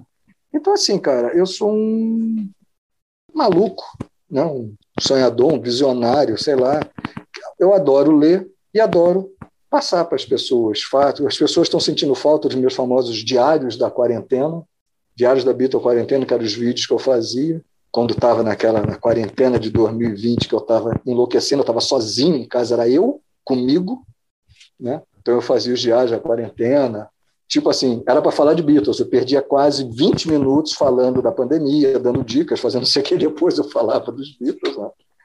E assim, e as pessoas sentem falta, por isso que eu vou voltar a fazer, por isso que eu gosto, por isso que eu estou gostando de falar aqui com vocês, porque dá para falo para caramba, eu sei, né, de uma pergunta eu falei quase a entrevista inteira. Acho que eu estraguei toda a tua pauta, mas vamos em frente. Imagina, você está dando uma aula para a gente aqui. Pronto, agora deixa você falar. Não, cara, muito interessante. E assim, eu queria, eu queria voltar um pouquinho na, na, na história dos Beatles, quando você, você falou que você, você, teve muito contato com o pessoal da, da Apple, com o pessoal da MPL. Quando a, a MPL foi fundada, o Paul já não estava mais muito muito amigo do pessoal da Apple, né? Eles já estavam distanciados. Isso, o que, que acontece? Ele fundou, porque assim, a grande briga dele foi com Alan Klein, só que para brigar com Alan Klein ele teve que processar os Beatles, porque na verdade a empresa que ele queria se livrar, não é, o Alan Klein não fazia parte dela. Uhum. Né? Ele ficou como, como o, o, o empresário dos caras. Né? Então, a primeira coisa que ele não concordou foi com a história de que, enquanto Beatles, eles combinaram o seguinte: tirando, obviamente, os direitos autorais das músicas, que isso era de cada um dos autores, mas a venda dos discos era dividida por quatro igualmente. Uhum. O Ringo podia não cantar em nenhuma música. Vendeu um milhão de dólares dividido por quatro. Essa era a democracia deles. E aí, quando chega na carreira solo, volta para lançar o disco solo dele, aí vem a democracia. Ó, tudo que vender na carreira solo, que é pela Apple, divide por quatro. Pô, McCartney, não, não, não, não, pô. Que, que papo é esse? Eu vendo um milhão, o Ringo vende 10 mil, o George vende 200 mil, o John Lennon junta tudo e divide por quatro? Não, eu não concordo. Ele não queria, só que ele não podia discutir. Né? Ele falou: então não vou lançar por vocês, ah, você tem que lançar. Aí ele cria a famosa MPL, McCartney Productions Limited, né? que é para ter a Apple dele. Né? Eu falo Apple porque assim, porque eu, pode não é petulância, né? porque o meu inglês é, é, é, é todo da Inglaterra, então eu não falo Apple, eu não falo Water, né? eu falo Water, é assim, coisa de, de, de maluco mesmo. Então, assim, ele criou a Apple dele né? e foi seguir a vida dele com as coisas. E tentou colocar a Linda como coautora da maioria das músicas por causa do problema também aí com a editora, não tem nada a ver com a Alan Klein, mas tem a ver com a editora, né? que eles perderam é, metade da Northern Songs por burrice, né? E, o pior tudo é que o Paul McCartney repetiu a burrice depois com o Michael Jackson, né? Ele foi burro duas vezes. Né? Ele ensinou para o Michael Jackson o que fazer, né? Não, o Michael Jackson virou para ele e falou: O Mark, o Mark tinha acabado de vender, acho que não tinha sido, já, não me lembro se já tinha sido Thriller ou se tinha sido só com Off the Wall. Ele tinha ganho muito dinheiro. Aí virou pro Paul, o que, que faço? Acho que estava para lançar o thriller, não era? Estava para lançar o thriller, isso. Ele uhum. tinha enchido o, o, cofre com Off the Wall, que vendeu bem para caramba. Aí ele perguntou pro Paul, o que, que eu faço pra, com, com esse dinheiro? Invisto com o quê? Aí o Paul, cara, investe, investe em música, faz que nem eu, cara. Eu compro as músicas que eu gosto. O catálogo do Buddy Holly é meu, o catálogo de não sei quem é meu. Eu compro o catálogo de música assim, eu fico ganhando com as músicas de quem eu gosto. Aí o Michael Hill falou: ah, que bom, eu vou comprar as suas músicas. Aí o Paul, desculpa, o catálogo da MPL não está vendo. O Paul não entendeu. Uhum. Porque ele estava negociando junto com a Yoko que o Another Songs ia ser vendida. Sim. Aí ele chegou e falou para a Yoko: cara, eles estão querendo 10 milhões. Eu posso comprar sozinho, mas as músicas são do John também. Então, pô, eu dou cinco, tu dá cinco. E aí a Yoko, não, para quê? Vamos segurar mais um pouco que eles diminuem o preço.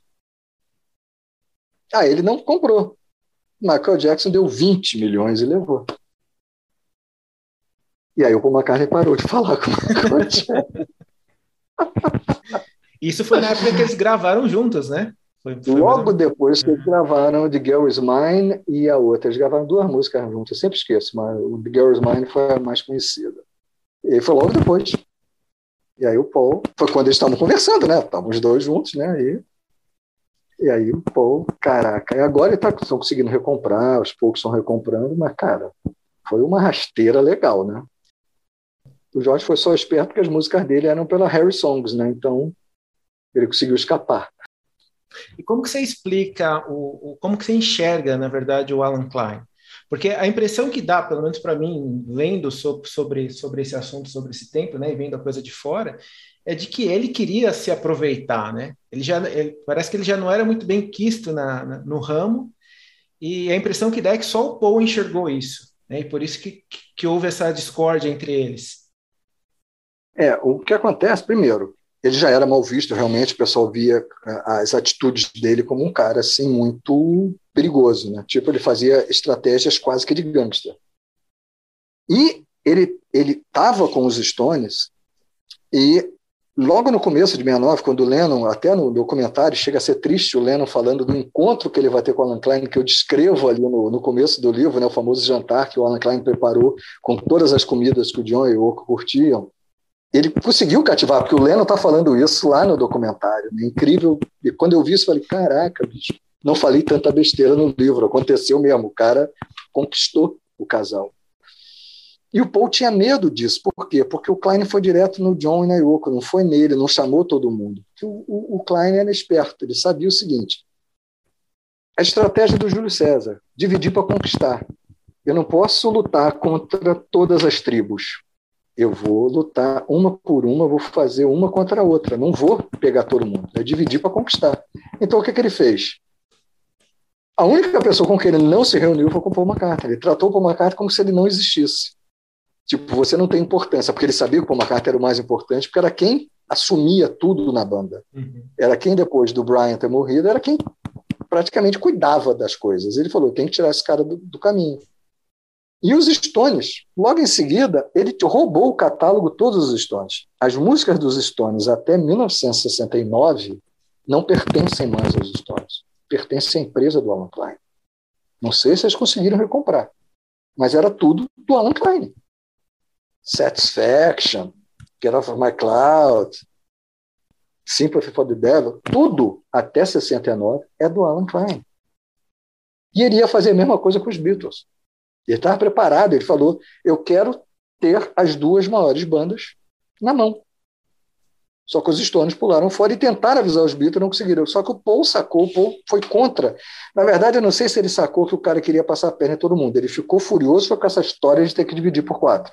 Entendi. E achava o cara super arrogante. Ele falou: ele não é meu empresário, meu empresário é meu sogro. E aí os Beatles não queriam, começou aquela briga, né? E aí ele foi instruído a que você tem que processar todo mundo. Aí, em dezembro de 70, ele vai e mete o processo em cima dos, dos caras, aí o nego não falava mais com ele. E o legal foi que quando o processo, quando a máscara do Alan Klein caiu, os três foram quase que de joelho pedir perdão para ele. Falou, pô, tu estava certo desde o começo. o cara estava passando a perna na gente mesmo. Né? E se hoje existe a Apple com esse poder que ela tem, é graças ao Paul McCartney, senão eles tinham perdido tudo, cara. Uhum. Os Beatles existiram de 69 em diante graças ao George Harrison, que fez toda aquela confusão no sai no, na gravação lá nas ensaios de Twitter e depois volta uhum. na Apple durante o Get Back, mudando um monte de coisa, e na verdade ele salvou os Beatles fazendo aquilo. Né?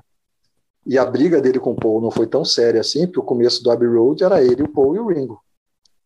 E Here Comes the Sun, quem está cantando e tocando são só eles três. Todas aqueles, aquelas harmonias vocais é o Paul e o George Harrison. Então, cara, como é que podem dois caras serem inimigos e estarem gravando daquele jeito e com as fotos com eles sorrindo daquele jeito?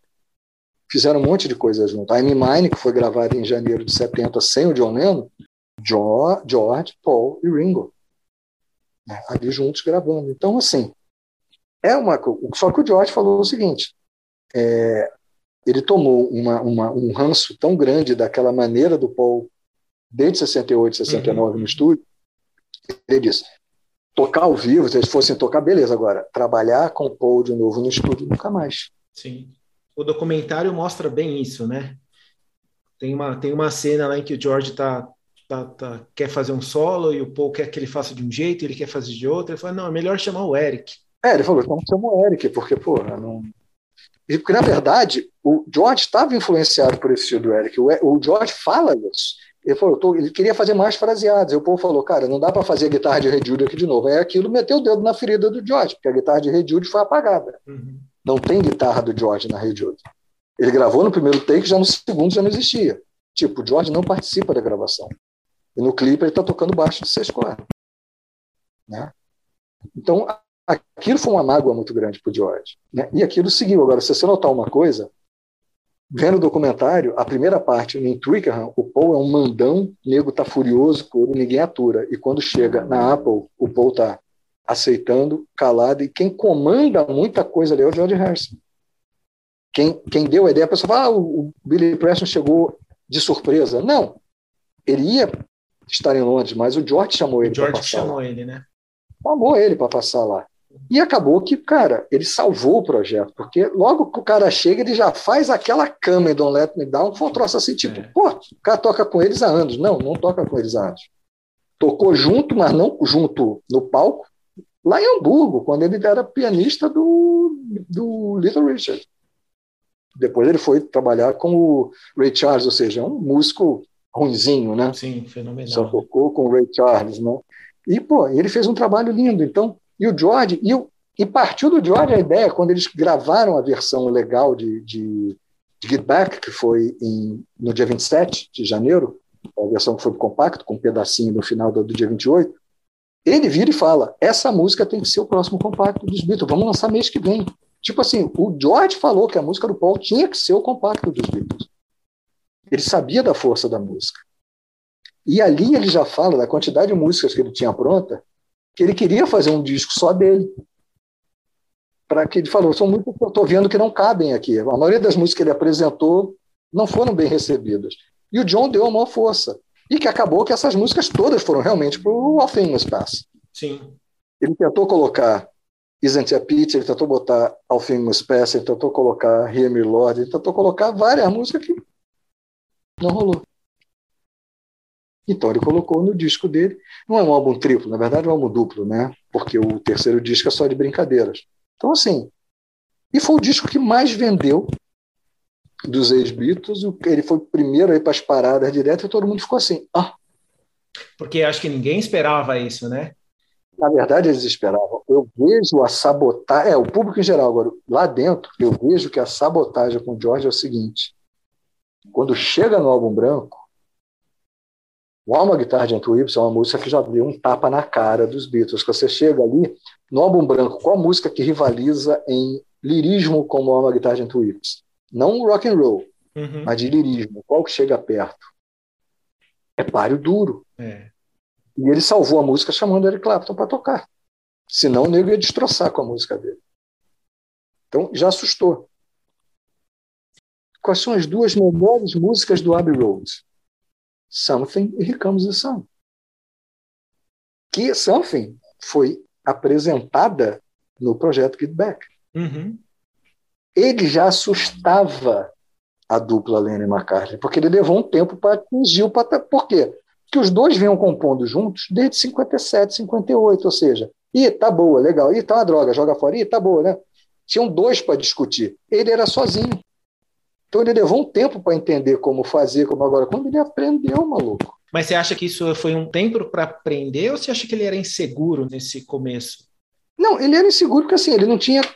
Quem, tanto é que muitas vezes quem dava dicas era o John. John ajudava ele a terminar. Às vezes ele falava, pô, tô aqui, mas não consigo terminar a música. O John, por isso que o John ficou magoado quando ele fez o livro I'm Mine, uhum em que ele conta todo o processo de composição dele e ele simplesmente omitiu a participação do John em todo o processo. Aquilo magoou o John profundamente.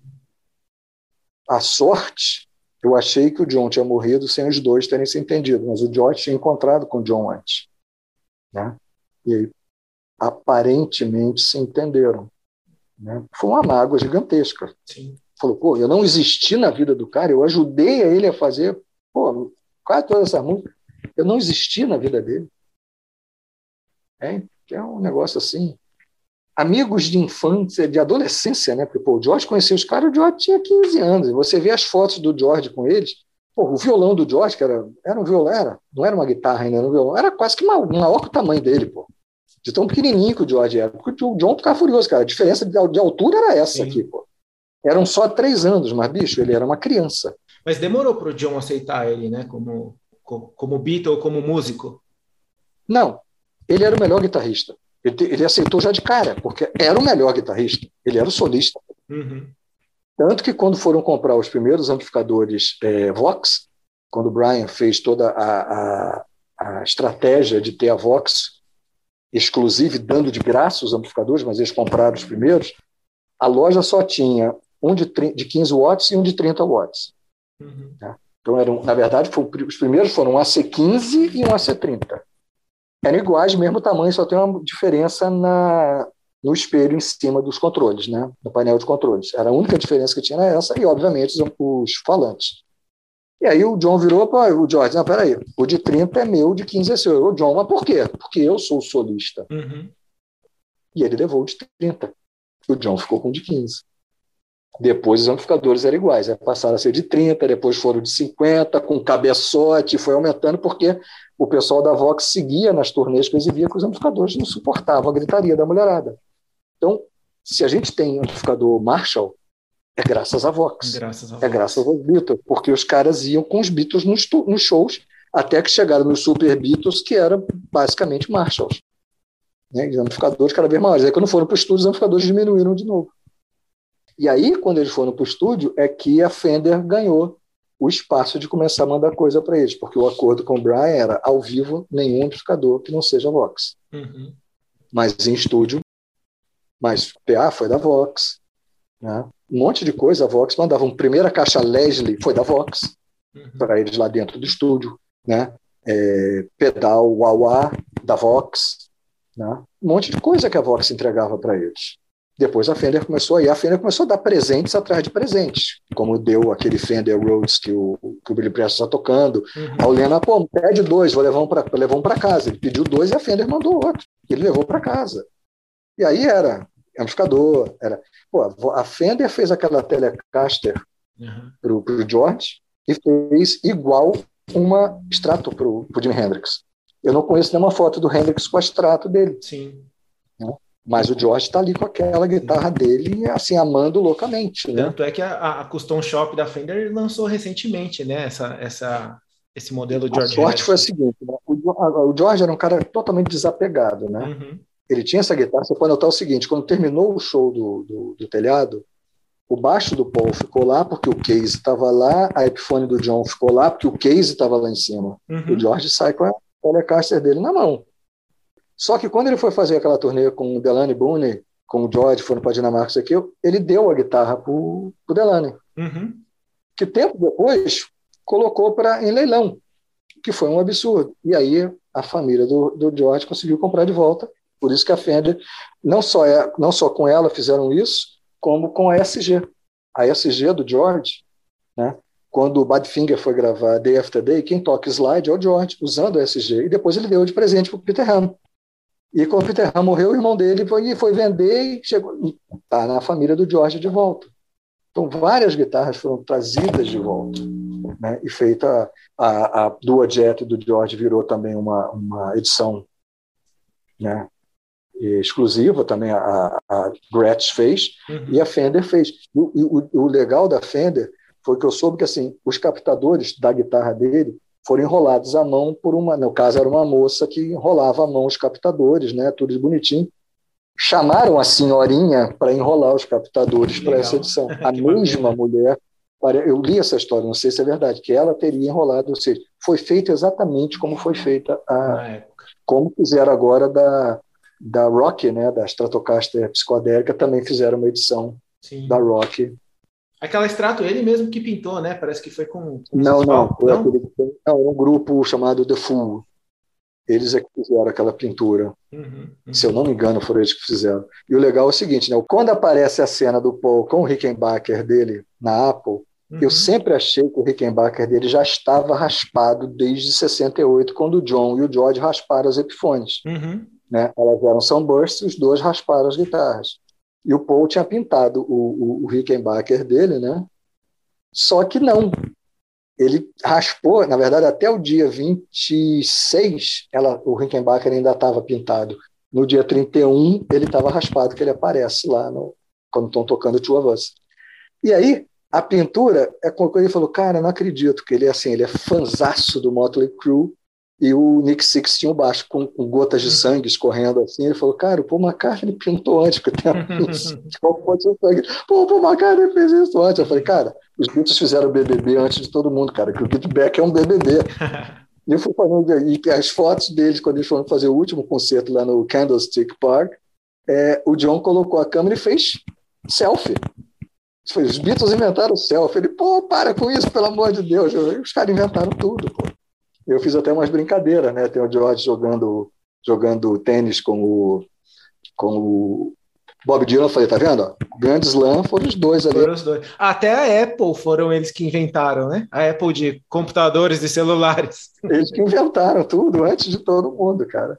É amigo ficar furioso, mas assim, cara, alguém tem que ser o pioneiro. O legal é isso, né? Eles terem sido isso. E o que eu gosto muito neles é que cada disco é uma banda diferente.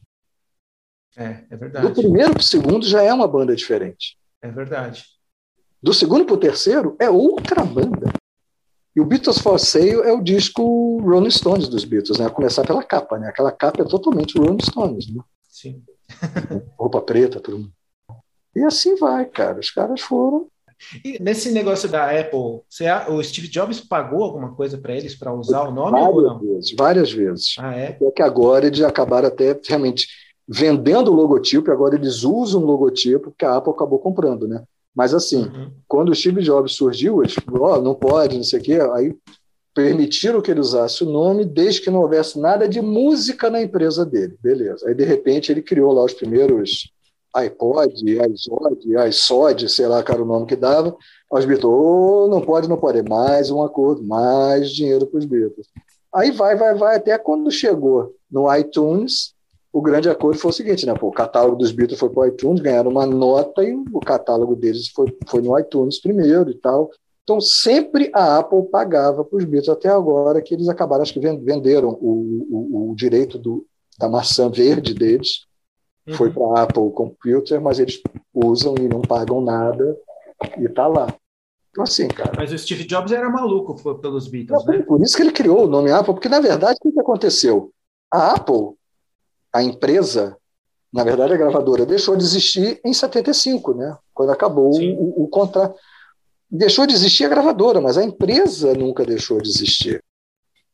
Então, tipo assim, oi, não pode, nós estamos aqui, só não temos mais a gravadora. E tanto é que quando eles voltaram, relançando primeiro o catálogo de todo mundo, né, Billy Preston, é, é, o próprio James Taylor e todo mundo, né, Mary Hopkins, eles lançaram Billy Preston, todos os, os, antigos artistas começaram lançando pela nova Apple, né? Quando eles voltaram. E quem que toca a Apple hoje? São os filhos? Cara, na verdade é o seguinte, quem tocava a Apple até falecer era o Neil Aspinall, né? Ele que era quem tocava. E, obviamente, ele como CEO, mas os donos são eles. E agora eu acho que tem um outro CEO, tem até o nome lá, quem é que cuida, mas, obviamente, é, é Paul, Ringo, a, Olivia e Yoko, né, os dois, os dois uhum. espólios, né, que cuidam disso. A empresa deles, são eles, é tudo decidido, continua sendo tudo decidido a quatro mãos, né, até hoje. Né. Aquele negócio, né, o Paul McCartney garantiu que o tataraneto dele se quisesse, não trabalhava. Né? Porque, cara, o Paul McCartney é o músico mais rico né, do mundo, cara. É o cara que mais ganha dinheiro do músico. É um absurdo de dinheiro que ele ganha. É, topo da lista. Porque, não só como Beatle, como Paul McCartney, vende horrores. O dono de músicas, né? É o dono de músicas, né? Ele vende horrores, cara. Porque ele. Imagina que ele não ganha tudo da Yesterday. Na verdade, se a Yesterday fosse só dele e do John, ele ganharia 50%. Só que hoje, na verdade, ele ganha 25, o John ganha 25, eles ficaram com 50, os outros 50 seriam, vamos dizer, do Michael Jackson. Não sei se já conseguiram comprar tudo. Eu não uhum. parei para ver isso tudo. Mas é mesmo assim, bicho, eu posso dizer o seguinte: a diferença do Brasil lá para fora. O Slade, que é uma banda que eu amo, eles fizeram uma música de Natal, Merry Christmas Everybody, que é uma música que toca desde 1974. Essa música toca em todos os natais da Inglaterra. É a música que mais toca e garante, desde 74, um ganho para os dois autores, o Nod Holder e o Jim Lee. Eles ganham 500 mil libras só com esta música todo ano, só na época do Natal. 500 mil libras, faz a conta. Você multiplica aí por quê? Por 7. É, acho que sim. Tá? É quanto os caras ganham com uma, uma música. Tá?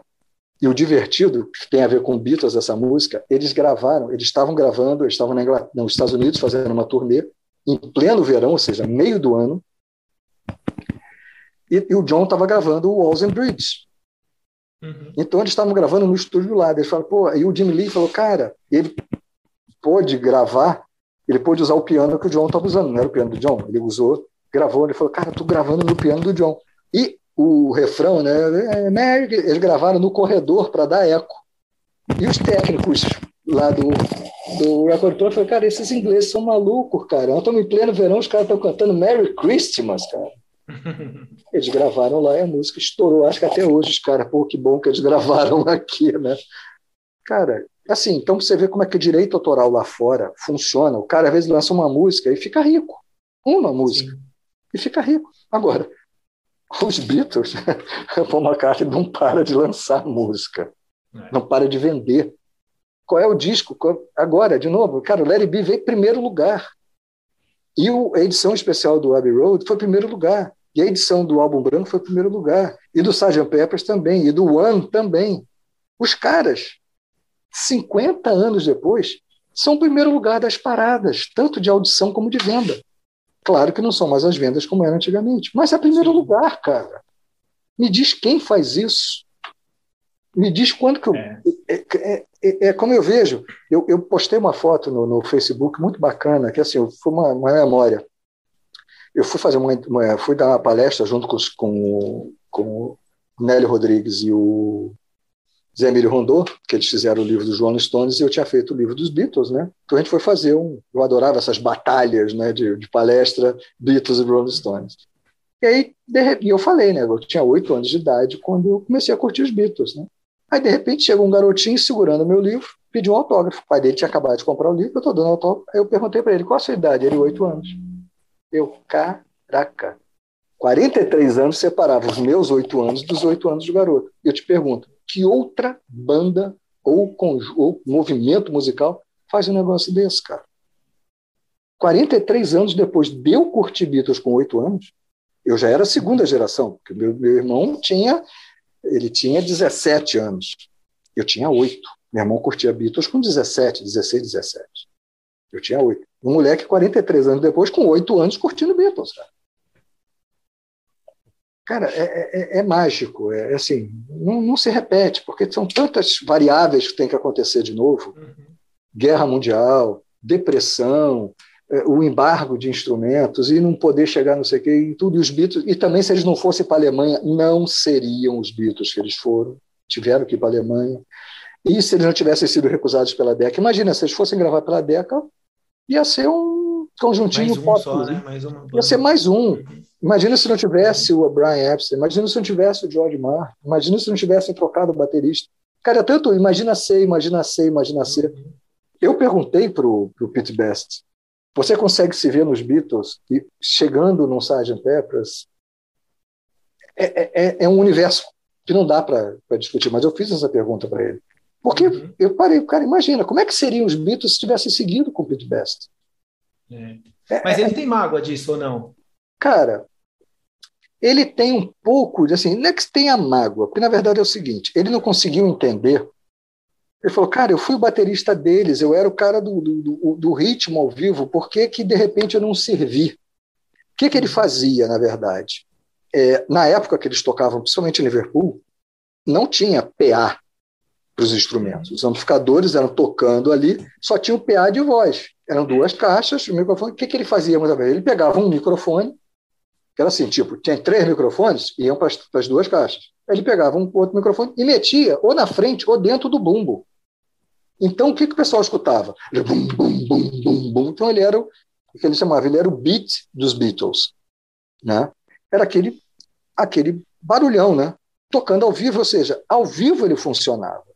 Ele não funcionou em estúdio. Três produtores perceberam isso. O que, que acontecia? Ele perdia o tempo. E isso atrapalhava a gravação. Uhum, uhum. Eu perguntei para ele por que, que a gravação da, de Hamburgo é tão magrinha, quase não se ouve a bateria. Eu falei, ah, porque o, o Bert Kampfer não amplificou a bateria toda, não microfonou a bateria toda. É verdade, ele não microfonou porque ele tirou peças da bateria, realmente. Não microfonou, para só ter o que interessava. Porque, na verdade, os Beatles não interessavam nas gravações de Hamburgo, interessava era o Tony Sheridan. Os Beatles estavam ali de uhum. acompanhamento. Né? Só que na. Deca, você percebe na Deca que a maneira de tocar a bateria dele era a mesma em todas as músicas. Você ouve todas as músicas da audição da Deca, que estão aí liberadas, é, é o mesmo estilo. E quando ele chegou, quando eles foram lá para eh, gravar as quatro primeiras músicas, né, na primeira audição, foi Love Me Do, Bessame Mútuo, Ask Me Why, e a, não foi a Please Please Me ainda, ou já tinha sido a Please Please Me, eu não lembro. Então eram três estilos de música diferentes essas músicas. E ele estava tocando a mesma coisa nas três músicas. E aí o Ron, o Ron, uh, Ron ainda não estava, Ron Richards, o, o George Martin não tinha chegado ainda. Estava o Ron Richards ouvindo e tal. E ele, no, intervalo, o próprio Peter me falou isso. O Ron Richards chegou para ele e falou: Cara, por que, que você não muda aqui, não muda assim? Vamos fazer assim, vamos fazer assado. E aí o, o próprio Peter me disse isso. Não sou eu que estou criando para falar, mas ele falou: Cara, ele virou e disse para o Ron Richards: Esse é o meu estilo, eu não vou mudar. Eu toco assim. Aí o George Martin, tudo bem, então vamos fazer o seguinte: eu não vou, ele funciona ao vivo, eu vou botar um baterista de estúdio para a gente ganhar tempo. E quando chega os Beatles, e, e, ali foi a desculpa, que na verdade o que acontecia? Quando o Pete não ia, e o Ringo ia para a bateria, às vezes o Pete não podia, o Ringo tocava com eles. E eles ficavam impressionados que assim, o Ringo tocava qualquer estilo de música, essa era a versatilidade. O Ringo não tocava só 4x4, o Ringo tocava qualquer tempo que fosse necessário qualquer estilo de música. O Ringo adorava. O Ringo ia ser músico de, de, de country nos Estados Unidos. Se não fosse para os Beatles, ele ia, ele ia para Nashville. O Ringo tocava qualquer coisa, cara. Então, ele, e o George era amicíssimo do Ringo. O George era o que era mais. Tanto é que quem ficou com o olho roxo assim com o Pete Best saiu, quem levou o socão foi o George. Não foi nem o John nem o Paul. Quem tomou um soco no olho foi o George Harrison, que foi ele que lutou para o Ringo entrar. E aí, quando o Jorge Martin vê que chegou um outro baterista e tinha um baterista sentado e chegou o Ringo, ele falou: Porra, o que, que, é isso? Não, não, a gente tirou o cara. Ele falou: Mas eu não mandei vocês tirarem o cara. Eu falei que eu ia botar um outro baterista aqui. Ele falou: Não, a gente não toca com outro baterista, a gente toca com o nosso baterista. Aí começou aquele, aquele mal-estar. O que, que acontece? Existe uma Love Me Do com o Ringo, existe uma Love Me Do com Andy White. Né? E o Ringo falou: ah, só. E na, é, na Piazza Love You não tem Ringo. O Ringo tocou maraca a tristeza dele, ele toca maraca e o cara tocou a bateria. Se na primeira edição do compacto não tivesse sido a versão com o Ringo, ele disse que sairia da banda. A primeira edição foi com o Ringo. A segunda edição do compacto já é sem o Ringo. E no LP é sem o Ringo. Né? Mas a primeira edição saiu com ele e ele ficou na banda. E logo depois, ele seguiu os Beatles podiam tocar qualquer estilo de música. O próprio George Martin falou, cara, eu me sentia super à vontade de cortar. Na época não tinha, não tinha SoundForge, não tinha Audacity que você recorta e coloca aqui a música. Era cortar a fita na mão e colar. Uhum. Ele falou, eu podia cortar sem nenhum medo que o Ringo naquela música qualquer trecho que eu colocasse a bateria estava impecável no mesmo no mesmo andamento. Então ele não tinha esse tipo de problema e qualquer música, principalmente Here Comes Sun, o Ringo falou, cara, eu sofri, porque ali é compasso indiano, né? São três tempos diferentes, não são tempos ocidentais. Então, ele ficou assim meio, mas fez e ficou lindo aquilo. Então, ele tinha essa versatilidade. E por isso que ele funcionou com os Beatles. E fora a, a, o jeito dele de ser, né? E acho que não só como ator, né? O próprio Regé, né? O Hades Night, ele foi fantástico. Como o uhum. nome do filme foi ele que deu, como o nome da Tomorrow Never Knows foi ele que deu, uma série de nomes era ele que dava, né? Com as, com as maluquices dele de soltar os nomes lá que ele, que ele queria. Hades Night foi ele que deu, uma série. Tomorrow Never Knows também ninguém tinha nome para a música, ele falou, ah, Tomorrow Never Knows, porque na verdade era Tomorrow Never Comes, é aquela frase. Ele mudou, nego, pô, ficou ótimo, aí botaram o nome da música. Esse título, né, nada disso é cantado na música, mas ele jogou lá. Essas são as coisas do Ringo, como Octopus Garden, uma música fantástica, só o Ringo para imaginar um jantar no Jardim do Povo, porra. mas coisas de Ringo, né? Voltando um pouquinho para o George, tem muita gente que diz que My Sweet Lord é um plágio. O que, que, você acha disso? É verdade? Fazer o quê, né? é, não tem como dizer que não é. é o. George foi um plágio inconsciente, beleza, mas cara, a música da The Chiffons é He's so fine, fine, fine. He's so fine, my sweet Lord. É igualzinha é igualzinho. E o George disse que não veio daquela música, né? Do. Não era música, meu Deus. Tipo, a desculpa que ele deu não funcionou. Porque, na verdade, até o culpado da música ter ficado mais igual, que a mais titular ele fez primeiro para o Billy Preston. E o Billy deu a uhum. ideia de fazer assim, não, vamos fazer o Maço, deu umas ideias assim, só que ficou igual. Era, é He So Fine. Você bota He So Fine e bota mais titular, é igual. Infelizmente, é igual. No livro eu até coloco lá, né, que era o, o primeiro você pega a parte A com a parte B, que aí mistura, o George ficou zoando até que ele zoa com isso no, no clipe, na letra e no clipe da The Song, né, que ele ironiza o processo, uhum. mas infelizmente é é muito igual. Entendi. Mas ele nunca assumiu isso. Eu acho que até que ele assumiu que quando ele lançou aquela edição do, é. do All Things Pass em 2000 e alguma coisa, a, a, a versão é completamente diferente. Entendi. E ele comprou os direitos né, da música. Ele comprou, agora original. a música dele, ele comprou, claro. Uhum. E, na verdade, essa é mais uma sacanagem que ele percebeu que o Alan Klein não prestava. Uhum. Foi aí que ele, ele foi o primeiro a descobrir que não prestava. Ele chegou e falou para o Klein, cara, fala para os caras lá, que os caras viram para você e falou, ah, diz eles que eu compro ah, os direitos da música. Ah, não quero. Tá bom, diz eles que eu compro a editora toda. O Alan Klein, muito malandro, conversando com os caras, chegou, beleza, eu compro a editora. Ele comprou e processou o George Harrison. Quando o George perdeu o processo e recebeu a cartinha, tipo assim, para quem eu tenho que pagar? Você tem que pagar para o Alan Klein. Ele, oi? Aí ele conseguiu fazer o processo contra, porque ele mostrou que o Alan Klein se aproveitou de informação privilegiada, porque eu era o mesmo advogado, e ele conseguiu reverter. Então, mas mesmo quando eles começaram a perceber que o Alan Klein não era esse não queria o, bem deles como eles imaginavam que queria, eles, eles, não, eles não voltaram a se, se aproximar do Paul, né? Não, já estavam voltando, né? Tava. Já estavam voltando, sim, porque o, o, o, hum. o Paul ganhou o processo em 71, antes de 71 uhum. foi o ano da, da raiva, né? Uhum. Só que em 72, quando o Lennon, que assim, existia também um acordo que o Klein tinha feito com a Capitol, que se o, os dois últimos discos, está até no livro, não lembro agora de cabeça, são os dois últimos, os três últimos livros, discos, se vendessem X, eles ganhariam o dobro de royalties. Se não vendesse, seriam os últimos discos do contrato. Se não vendesse, babau ia ficar aquele valor. Então, pô, tinha vindo o disco do Jorge, tinha vendido bem pra caramba, estava vindo o disco do Pouco, também estava vendendo bem. Aí o John queria lançar o Sometime New York City, o Alan Klein, não, não lança esse disco agora. Deixa os discos que estão lá, que a gente vai dobrar o royalty. E ele começou a atrasar. O Lennon ficou uma fera, lançou o disco, melou o direito autoral, e ele percebeu que o Alan Klein jogava era para ele. Queria uhum. ganhar mais até que eles. Sim. Aí, ele, aí eles foram, e aí os três cancelaram o contrato com o Alan Klein em 73. E aí voltaram as boas com o Paul, até que o, o Paul já, já, ia encontrar com o John lá no fim de semana perdido, o John ia gravar o Venus and Mars com ele, já estavam se entendendo. O único que não rolou de ter toda essa amizade de beijinho em beijinho era o George. Né? Mas com o Ringo também, então todo mundo gravava com todo mundo. E o Paul não participou do. O Paul poderia ter participado daquela I'm the Greatest, que os três tocaram juntos com o, uhum. com o Klaus Forman. Não tocaram porque o Paul estava sem visto para os Estados Unidos, ele não podia entrar. Por isso que o Ringo foi na Inglaterra e gravou as duas participações do, do Paul no disco foram gravadas na Inglaterra. Sim. O visto dele foi caçado por porte de. de, Não, de né? Por porte de, de, de, de, suco de uva. Coisa. Suco de uva. Né? Suco de uva. tem, tem uma história que, que, ele foi, o Paul foi preso no Japão por, por conta disso. Aquilo, né? aquilo ali. E tem, é uma, e tem, uma, tem uma história de que foi a Yoko que, é, que a, entregou. A, a, a Lise quase que me matou, porque eu coloquei isso no livro, que realmente. É, uma, é?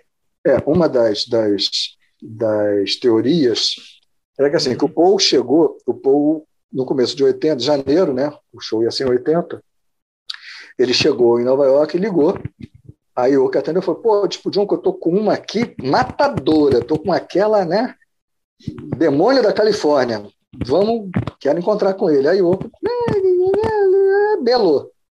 Melou lá o, o encontro é, cósmico dos dois. Aí o Paul ficou meio irritadinho e falou: ah, beleza, ó, tô indo pro Japão, vou ficar lá no hotel que vocês adoram e vou ficar na tua suíte, querida.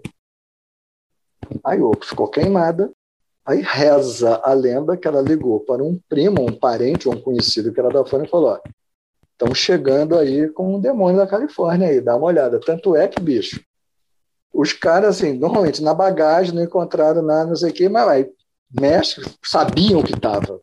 Aí foram mexer lá e descobriram. E o Lennon chegou, como é que ele pode ser tão burro? Ele é um Beatle, ele não pode se expor desse jeito. Cara, ou colocava isso com os músicos dele, deixava os músicos serem presos, ele arrumava alguém mais, ou ele comprava lá. O que, que ele tem que levar com ele e com ele? Tanto é que só ele foi preso.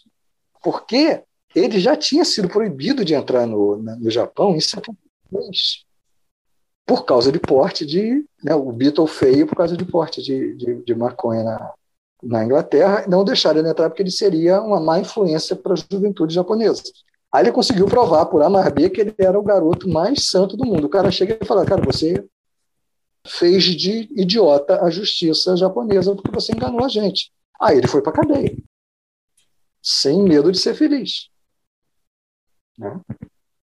E ali. Né? preso, né? Foi, e a Linda tinha dito, né? Quando elas saíram de lá, ela falou: nunca mais vem para o Japão. Ela acabou pagando com a língua que eles fizeram duas turnês depois do Japão. Uhum. Não como o Wings, mas como Paul McCartney fizeram a turnê no Japão.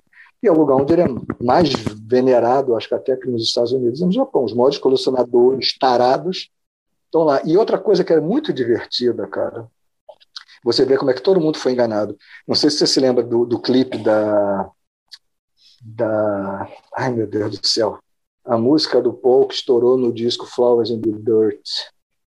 Desculpa essa minha, isso por causa da, dessa, daquele evento que eu tive na cirurgia, que eu fiquei quase quatro minutos no, no Reino de Avilã, eu desenvolvi uma, uma, uma, uma perda de memória um pouco acentuada. Eu não estou lembrando o nome da música do Flowers in the, que abre o Flowers in the Dirt, que é linda a música. Enfim, é, no clipe dessa música, aparece lá um japonês, o japonês chega, olha, eu tenho aqui a roupa do Sgt. Pepper, olha, o teu baixo está aqui, porque até então, o baixo do, do, do que, que, o, que o Paul comprou em Hamburgo, foi o primeiro uhum. Hofner dele, o Hofner. É, que eram captado, os dois captadores eram no braço, não tinha um cap, o outro captador não era mais na ponte, os dois eram próximos do baixo, do braço. Foi o, o que ele comprou em 61, quando chegou em 63 ele comprou o que ele usa até hoje. Sempre foi dito, o próprio Paul disse, que nas gravações de Twickenham, logo no começo, o baixo teria sido roubado ali. Tanto que você vê que primeiras primeiros dois primeiros dias ele está com, com o Hofner 61, em seguida ele está com o Hofner 63. Sim. Ok. Aí um amigo meu, Ricardo, não surta, tá? Vai no minuto tal. Aí eu vou no minuto tal, lá na Apple, e o Hofner 61 está na Apple. Não foi está roubado. lá? Tá lá. Eu botei, eu tenho, eu, eu tenho um site, né? É, e uma das páginas do meu site é só de instrumentos. Uhum. Aí eu fiz as capturas. Tá lá. O Hofner 61 está na, na Apple no dia 24. Né? Eu tenho um site que é chamado bitomania.net.br, não é .com, é .net.br. Lá eu tenho toda a discografia brasileira original, com todos os selos. Aí eu tenho toda a discografia mundial em ordem de lançamento. Tem um pessoal que falou, poxa, já existe a Beatles Bible, tem tudo lá. Eu falei, a Beatles Bible não tem. Todas as capas, todos os selos, e não está em ordem cronológica. Você tem que entrar em cada país. Eu botei na ordem cronológica que cada país lançou, com a data, quando eu consegui chegar, Que com legal. tudo. E aí. A outra página é de instrumentos, onde eu boto guitarras, baixos, baterias, amplificadores, percussão, pianos, e agora eu vou colocar os microfones também. Todos os microfones que É. eles usaram em estúdio. É verdade que aquela lap steel que eles usam no, no Get Back está aqui no Brasil? Cara, já não acredito pelo seguinte, aquela lap steel era do John. Uhum. Lap steel é dele. né? Não acredito. Existia assim, porque aquilo, a prime... aquilo era um protótipo, só que aquilo era uma lap steel da Hofner. Uhum. Não fizeram uma só. A única Sim. que foi uma só foi realmente aquela guitarra Hofner, é, a Vox que fez, é, aquilo era a Vox, é, a, a Vox Kensington, que só fizeram um protótipo na época. Depois fizeram duas cópias agora. Agora, aquela Lap Steel fizeram mais, obviamente. Uma delas foi comprada por um que até está em São Paulo, era da coleção do, do, do, de um guitarrista paulista.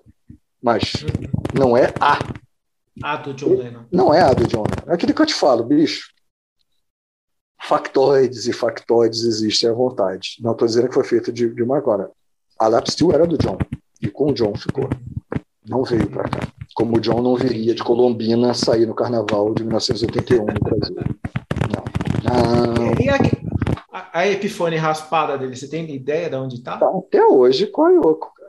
A Tá Epifone a raspada está com a Yoko. A primeira Rickenbacker, a Capri, que era a que ele comprou em Hamburgo, tá lá. Uhum. voltou a ser com raspar a pintura preta que foi feita, ela voltou a ser com a madeira natural, tá lá. Uhum. Há um relato do Jack Douglas, que foi o, o produtor do Double Fantasy, de que um dos takes de I'm Stepping Out, o John chegou a usar a Rickenbacker Capri.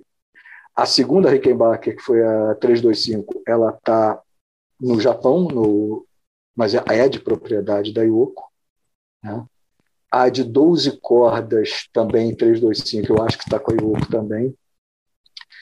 Algumas guitarras o John acabou dando agora. O violão dele tinha sido roubado, o primeiro violão Gibson dele tinha sido roubado em 63.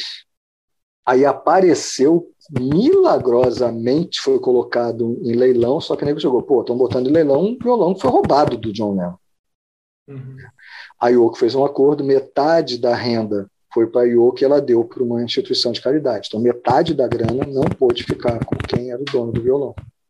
E era o violão mesmo, porque o John, com aquele jeito delicado dele de tocar, ele tem fotos, né? O violão com aquela raspada de, de palheta tirando a pintura toda, e é o mesmo violão, mesmo número de série.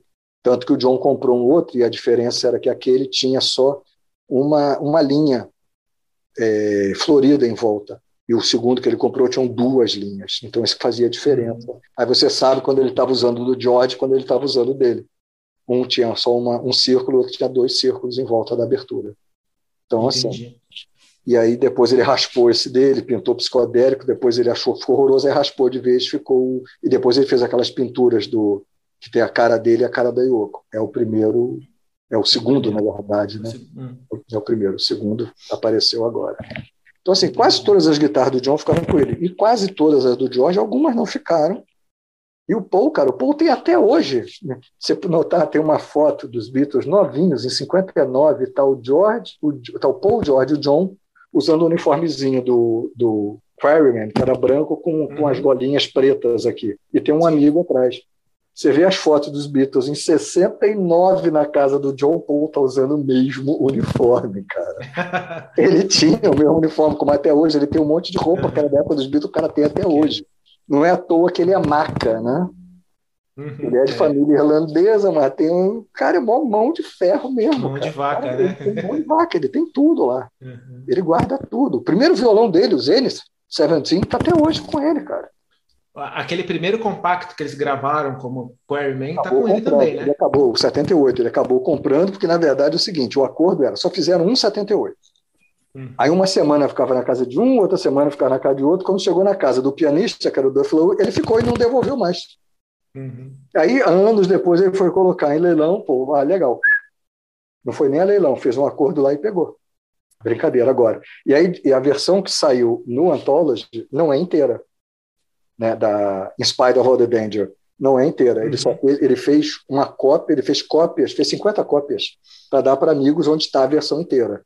Só que os pirateiros de plantão conseguiram é, fazer eletronicamente a música inteira. Até que eu botei no meu podcast, boto no meu programa, eu coloquei essa versão que aí tem a Inspire of the Danger com a duração toda. Já a That'll Be the Day está lá inteira. E aí o Paul fez essa, deu de presente para os amigos uma cópia fiel do 78 rotações. Que legal, que legal. E para você, ô, Ricardo, depois que você assistiu o documentário, uh, mudou alguma coisa em relação à sua visão sobre os Beatles, a sua visão sobre o final da banda, sobre a influência da Yoko no final da banda? Mudou alguma coisa? Assim, a primeira coisa que me deu uma alegria muito grande ao ver o documentário foi que eu não escrevi besteira no meu Bitomania. Uhum. Essa foi a minha primeira alegria. Eu falei, cara, eu não escrevi besteira né? Tirando o baixo roubado, mas isso todo mundo só foi ver, não tem como. Mas assim, eu não falei nenhuma besteira. Agora, mudou, assim. Eu fiquei quando comecei, quando eu vi aquele clipe que o Peter Jackson tinha lançado no ano passado, eu falei, vai ser chapa branca total. O cara vai mudar a história toda, vai botar todo mundo se beijando, não... vai ser. Fiquei com medo. Eu sempre dei entrevista e falava, cara, vai ser dose. E eu achei legal que o seguinte, não, Twitter não foi aquele clima pesado, ele não economizou nada, teve câmera para tudo quanto é lado, teve microfone escondido, Big Brother total. Achei fantástico, foi legal ver até mais coisas acontecendo ali. Legal ver o que a gente escutava no Pirata, tipo assim, eu tenho todos os áudios dos 22 dias, eu tenho os áudios todos com as vozes, com tudo. É, é chato de ouvir? É mas para quem gosta, eu ouvia tudo. Então é legal você ver o que você escutava, você vê ali é diferente. E com aquela qualidade demais, parece que os caras filmaram esse troço ontem, passada, né? né?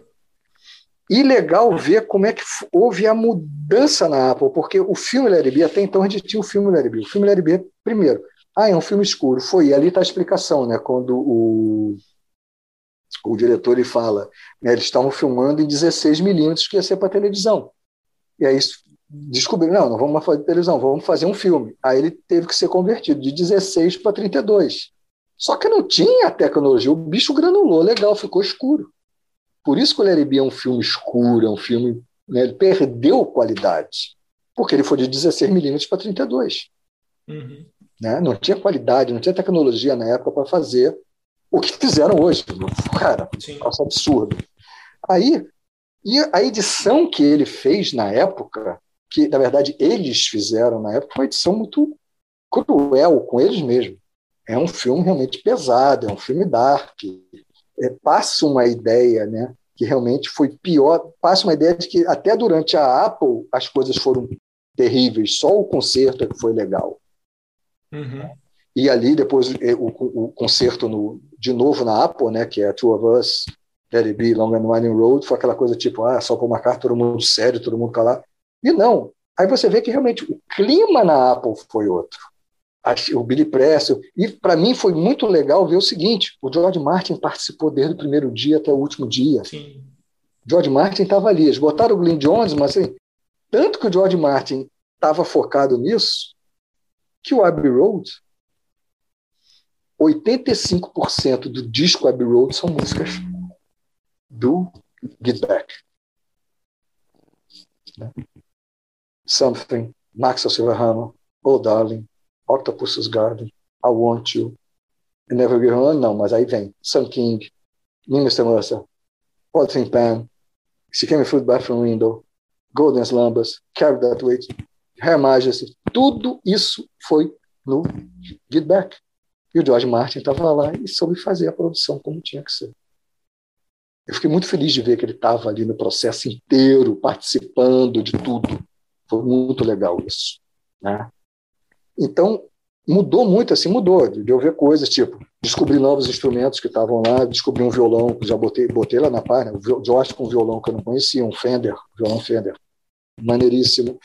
O Paul com outro baixo, lá, um baixo da Epiphone, estava jogado, uhum. mas ele levou para tentar, no mesmo dia que ele levou o Rickenbacker, ele levou esse Epiphone, é acho que era Rivoli o nome dele, não lembro de cabeça agora. Então, assim, um monte de coisas legais. E, e, e, e como o Billy Preston foi importante.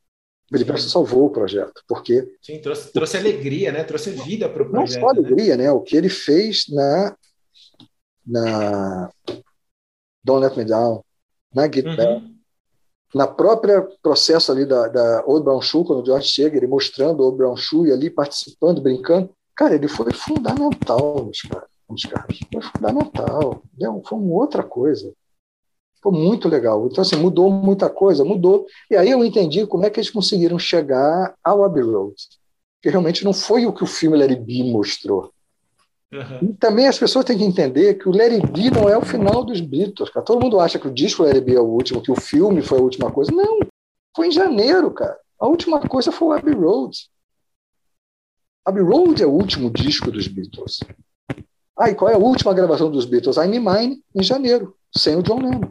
Aquela foi a última gravação. E os overdubs que foram feitos. Né?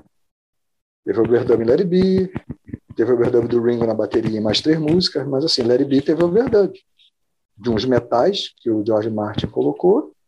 Os, os backings tiraram o backing do, do John e do George em Larry B, colocaram George, Paul e Linda. A Linda faz o backing na Larry B do compacto. E o George fez um terceiro solo, em abril, ele fez um novo solo para Larry B, porque o solo do, no filme acharam magrinho, ele fez um solo.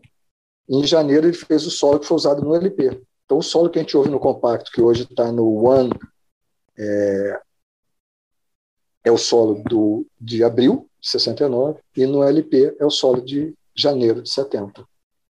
São solos, então, existem três solos. Você ouve um solo no Let It Be Naked, que é o solo original do filme, da gravação, depois o solo do compacto e o solo do LP. Né, que são as, as gracinhas. Então mudou, realmente, o, o documentário para mim foi assim, uma gratíssima surpresa. E ver o concerto com todas as músicas e aquilo tudo foi assim, cara, indescritível. E o mais bacana de tudo, pouquíssimas pessoas sacaram isso. E aí você vê, com essa, essa relação que eu tenho com, a, com os grupos da, da América Latina, um cara da comunidade chilena virou e mostrou as fotos. Olha aqui o que, aconteceu assim que acabou o concerto. Porque quando acabou, eles estavam achando que iam descer e ser presos, né? A polícia desceu, Sim. tipo, esperando para vocês irem presos. Você vê o Lennon chega, ele chama a Yoko, tira do bolso um pacotão branco, dá para ela, ela pergunta, ele dá, tira tudo que está no bolso e dá para ela. Mas o pacotão branco ali é bandeiraço. Tipo, me livrei do, porque eu vou ser preso. Ele tirou o flagrante ali do bolso dele. Cara que você vê isso, você parar e você vê ele metendo mãozão, tira um pacote, ela chega aqui assim, entrega lá para ela. E, cara, quase não dá para sacar, mas os caras filmaram tudo, foi Big Brother total, total, total.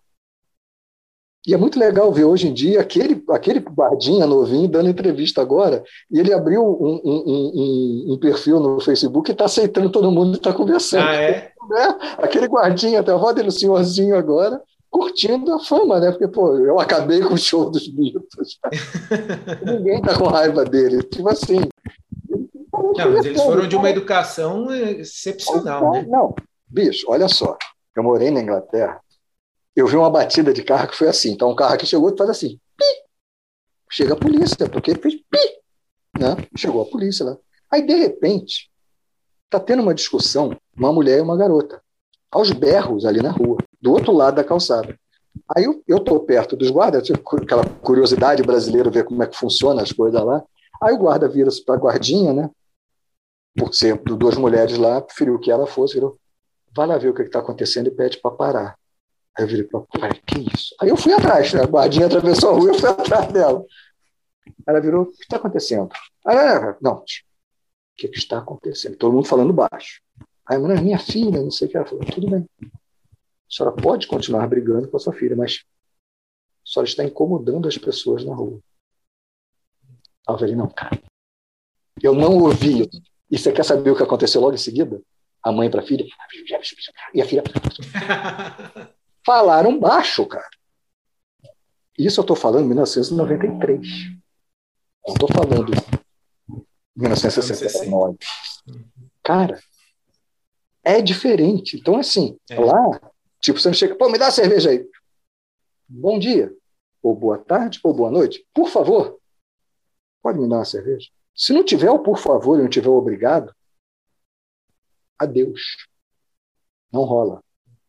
Com a polícia, você chega para a polícia, bom dia, seu policial, por favor, o senhor poderia. Cara, o cara te trata assim.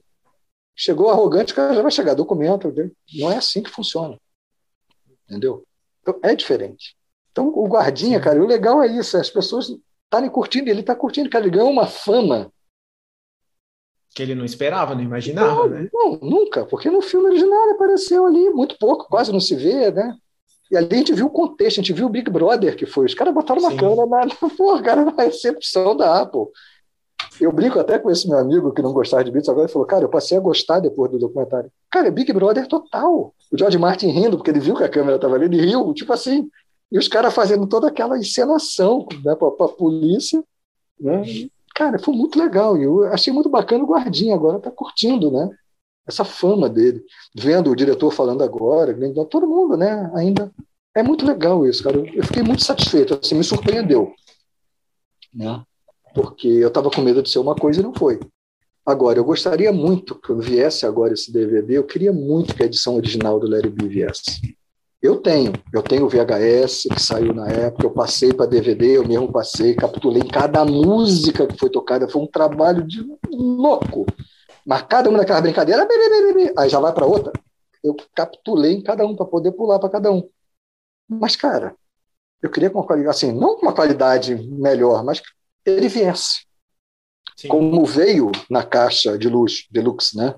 Veio o, o, o, o do Glenn Jones, que viesse na edição deluxe do DVD, com Blu-ray, ou seja lá o que for, que viesse o Larry B original. Eu acho que ia ser assim, super. Fantástico, né? Como no Star Wars, né, que veio, quando veio em VHS, e do próprio DVD, que veio a nova edição que eles fizeram, veio o filme, os filmes originais estão lá. Originais. E é super legal você comparar, porque a, eles inseriram um monte de coisa que no filme original não tinha. E achei super legal. Porque assim, eu sou um, eu sou um ser abençoado. Eu assisti a estreia do Star Wars quando saiu pela primeira vez. quando saiu o primeiro filme. Né? Deixa eu fazer uma sacanagem aqui. Japa, você assistiu Star Wars? Ah, vamos mudar de assunto? Tá o primeiro eu já assisti, né? E é isso. Tá vendo, ô, ô Ricardo, o que, que eu tenho que passar? Cara, sabe o que, que, é divertido? Esta semana eu estava vendo uma entrevista, eu adoro ver um programa de entrevista em inglês, fui vendo as entrevistas que já tiveram. E aí estava o, o ator que faz o Ross, né? Uhum. Com qual era o ator que tava, cara. Ah, sim, o ator que fez o Hulk, né? O Mark, uhum. Ruffalo, Mark Ruffalo e o ator que fazia o Ross de Friends. E aí o entrevistador não perdoou. Você viu Friends? Aí o cara. não, ele não viu Friends. Aí ele falou, não, minha filha vê muito. Aí o, o ator vira para ele. É o tipo do programa que pai vê com filho. Ele, ele não viu Friends. O único no mundo que não assistiu Friends foi o ator do, do Hulk. Aí, porra, então foi um negócio assim muito divertido, né? Como eu adoro é, é, é, quando tem essas entrevistas dos caras do, do filme da Marvel, né? O nego fica zoando muito o menino que faz o Homem-Aranha porque ele é o maior soltador de spoiler que tem. Tanto é que o cara que faz o Doutor Estranho fica do lado dele em todas as entrevistas para não deixar ele abrir a boca quando ele vai dar spoiler. Mas em todas as entrevistas, ele chega a botar a mão na frente mesmo.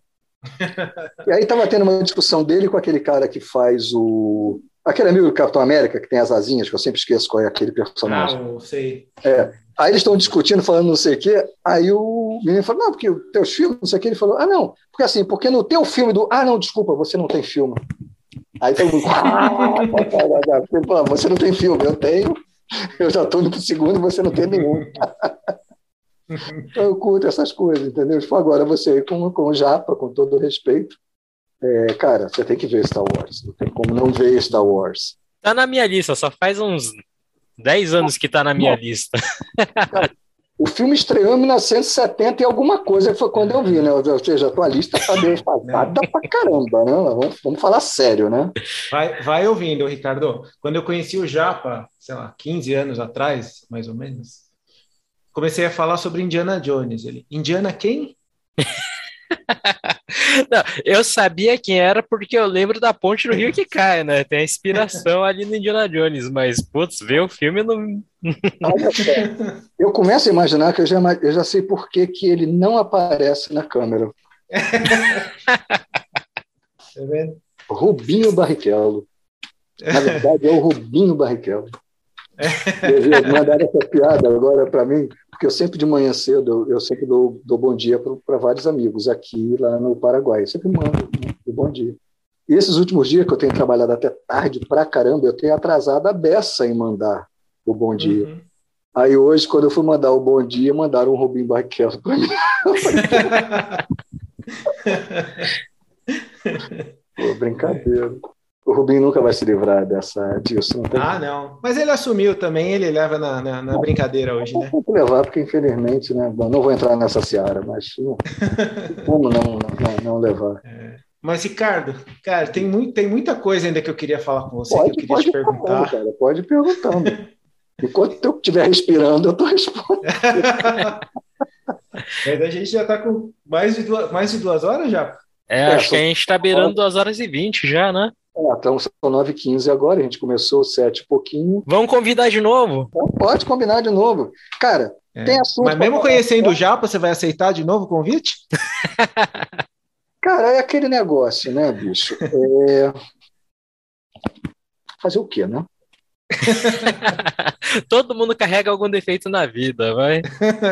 Isso, assim, é, nem todo mundo torce para o time que eu torço. Eu fico triste. Tem pessoas que não atingiram o nível de evolução que eu tenho. O que, que eu vou fazer? Exatamente. É tudo uma questão de evolução, né? né? As pessoas começam a rastejar, os animais começaram dentro da água, começaram a rastejar, ficaram em pé e chegaram onde eu estou, né? uhum. Eu fico triste que a minha filha mais velha acabou mudando de time porque o meu time sofreu alguns problemas de divisões Uhum. E aí ela foi muito zoada na escola, na época ela mudou de time. Eu não consegui fazer nunca mais ela voltar. Uma tristeza muito grande. Eu sou Fluminense e minha filha é Flamengo. Entendi. A tristeza que eu carrego. carrego essa tristeza. Não, mas de verdade, eu queria te convidar para um, uma parte 2 desse episódio, porque tem muita coisa que eu queria tem muita perguntar coisa ainda. Cara, Jovem Guarda, então, que tem coisa para contar de Jovem Guarda for para falar da Segunda Guerra, falar da. Cara, tem muita coisa. Só de Beatles, então tem muita história ainda para contar. É.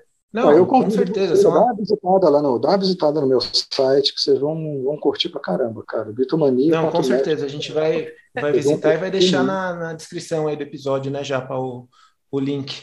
Sim, sim, com certeza. Se tiver, se quiser divulgar também seu Facebook, tem espaço aberto. É. Assim, todas as minhas redes sociais onde... são muito difíceis, tá? Meu uhum. Facebook é Ricardo Pugiali, o meu Instagram é ricardo.pugiali, o meu YouTube é Ricardo Pugiali e o meu Twitter é Pugiali. Então, são muito difíceis. Tá. E, e, os livros, ô Ricardo, o que, que tem disponível ainda e para comprar, fala direto contigo?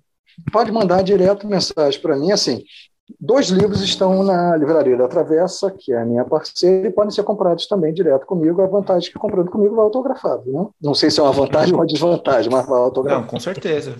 O, meu está autografado. Que tem, é, hoje que está disponível, que eu vendo, o dos Beatles, que é 40 reais. Um livro desse tamanho, 40 reais, que é o preço que eu fiz por causa da pandemia. Eu acho que tem que ser. São quase 500 páginas. São 490. 490? É, por 40 reais. 494. Por 40 reais. Uhum. O livro do meu pai, que custa 25 reais. Sim. Né? E os dois livros de aquário, esse custa 15 e esse custa 20. Tudo comigo.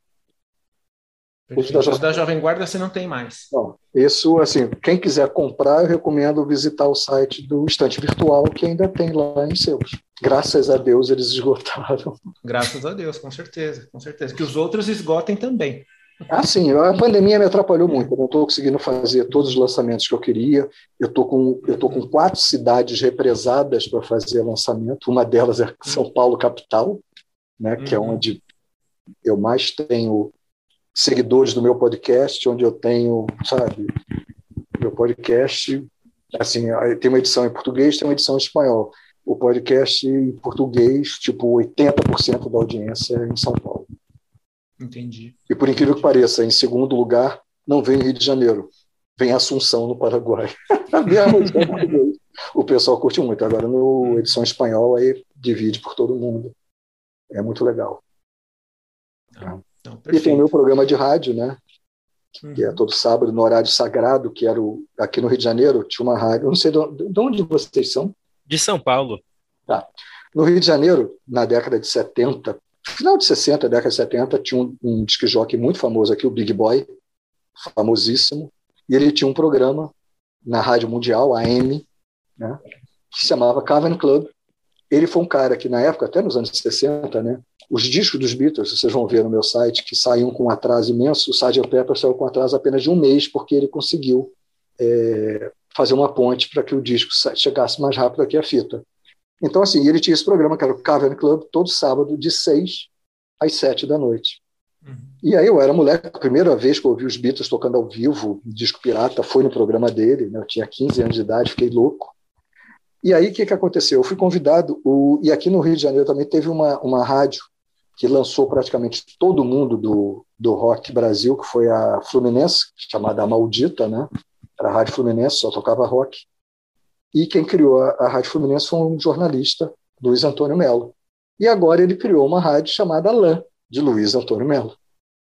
E aí só existe um programa. A rádio toca música direto, né, mas existe um programa, que é o 60 Minutos de Bitomania, que é o mesmo nome do meu podcast, que ele me convidou se eu podia fazer o programa no mesmo horário do Big Boy nos sábados. Então eu, eu tenho a ousadia de fazer um programa nesse horário e passei a fazer um programa bilíngue, então, sabe, eu boto músicas não só as músicas do Beatles, boto muita raridade, boto coisas assim que ninguém fez um programa especial sobre Elise Bravo, seguindo os diários dela e colocando os takes do dia que ela está colocando no diário, eu botei o take que ela estava. Então foi um, foi um, um programa muito emotivo, eu choro falando no programa, não editei, porque é uma falta imensa que eu sinto.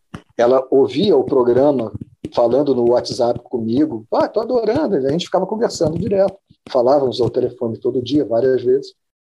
E é, teve esse lance, né? não só de eu colocar quais músicas faziam sucesso nos outros países, como eu comecei a botar bandas que fazem versões, mas versões com arranjos próprios e bem ligados ao seu país. Então, aqui do Brasil, eu boto arranjos, boto banda, boto a Calangos, que é da, de Niterói, boto a Sonido Clube, lá de, de Santa Catarina, que é cara, muito legal, boto o pessoal da Sgt. Folker também, que são arranjos diferentes.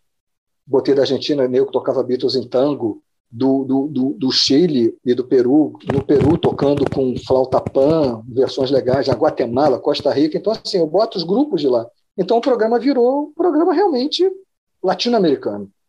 Muito legal. E o, e o próprio Lan fala, cara, é a maior audiência da rádio é quando tem o programa. Eu fico super feliz legal, com Que bacana. Já fiz, assim, de programas inéditos, 36, só tive que repisar três. E é de que dia, em que horário, Ricardo? Todos os sábados, de 6 às 7. E aí o que, que acontece? Se entrar no meu, no meu Instagram, se entrar no meu Facebook, se entrar no meu Twitter, todo durante a semana eu já dou o link no sábado eu coloco ó vai começar. Eu boto por uma carta com radinho de pilha o programa vai começar daqui a 10 minutos. Aí boto o link lá. Tem um aplicativo que você tem que entrar no radios.net tem um aplicativo radios.net aí você baixa e procura lá Rádios do Brasil, é Rádios do Brasil, Rádio do Rio de Janeiro, e procura lá. Rádio LAN Niterói. Aí você tem um aplicativo para ouvir, ou então você vai no site da rádio, que é o www.radiolan.com.br, que às vezes dá, um, dá umas zicas, por isso que é preferível o aplicativo. Por isso que eu recomendo que entre no Facebook, até no próprio Facebook da Rádio LAN, tem o grupo da Rádio LAN e tem lá o link legal para o pro programa. E a rádio é a rádio rock direto, né, cara? Só toca coisa e é desde os anos 60 até agora, uma programação excelente, né? Porque eu faço parte da rádio, não. Né?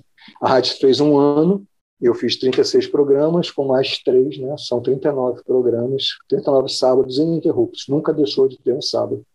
Tinha programas que eu fazia lá no Paraguai, quando eu estava morando lá, e depois programas aqui, direto. Que legal, que legal. Parabéns e que, que dure por muito tempo esse programa, né? E principalmente o, o de vocês, é o, o videocast de vocês, né? É videocast ou é podcast? Não, é podcast. Podcast. podcast. Não vai ter... Então esse é, meu rosto lindo não vai aparecer, né? Que bom. Não, a gente vai pôr uma foto sua no, no, no, nas, nas, nossas redes. Mas, Ricardo, muito obrigado pela, pelo seu adorei. tempo, obrigado pela aula. Não, que é isso. Gente, adorei, gostei muito. Pode chamar quantas vezes Tá. Não, vou, vou vamos chamar sim, cara. Foi muito legal, muito legal. É, e ainda tem muito assunto pra gente falar, né? Mas, cara, de, de novo, obrigado. Tô, quero muito ler seus livros. Fiquei muito interessado no livro da Segunda Guerra. Vou, depois vou te pedir ele aí para. É, legal, você. legal, fico feliz. Meu paizinho, Esse... paizinho vai ficar feliz é. também com a história dele. Beleza. Nos vemos na próxima. Nos vemos em breve. Por favor, os vejo nas minhas redes sociais, por favor, e no meu site. Obrigado. Valeu, gente. Um abraço. Um abraço. Tchau, tchau. Obrigadão. Tchau, tchau.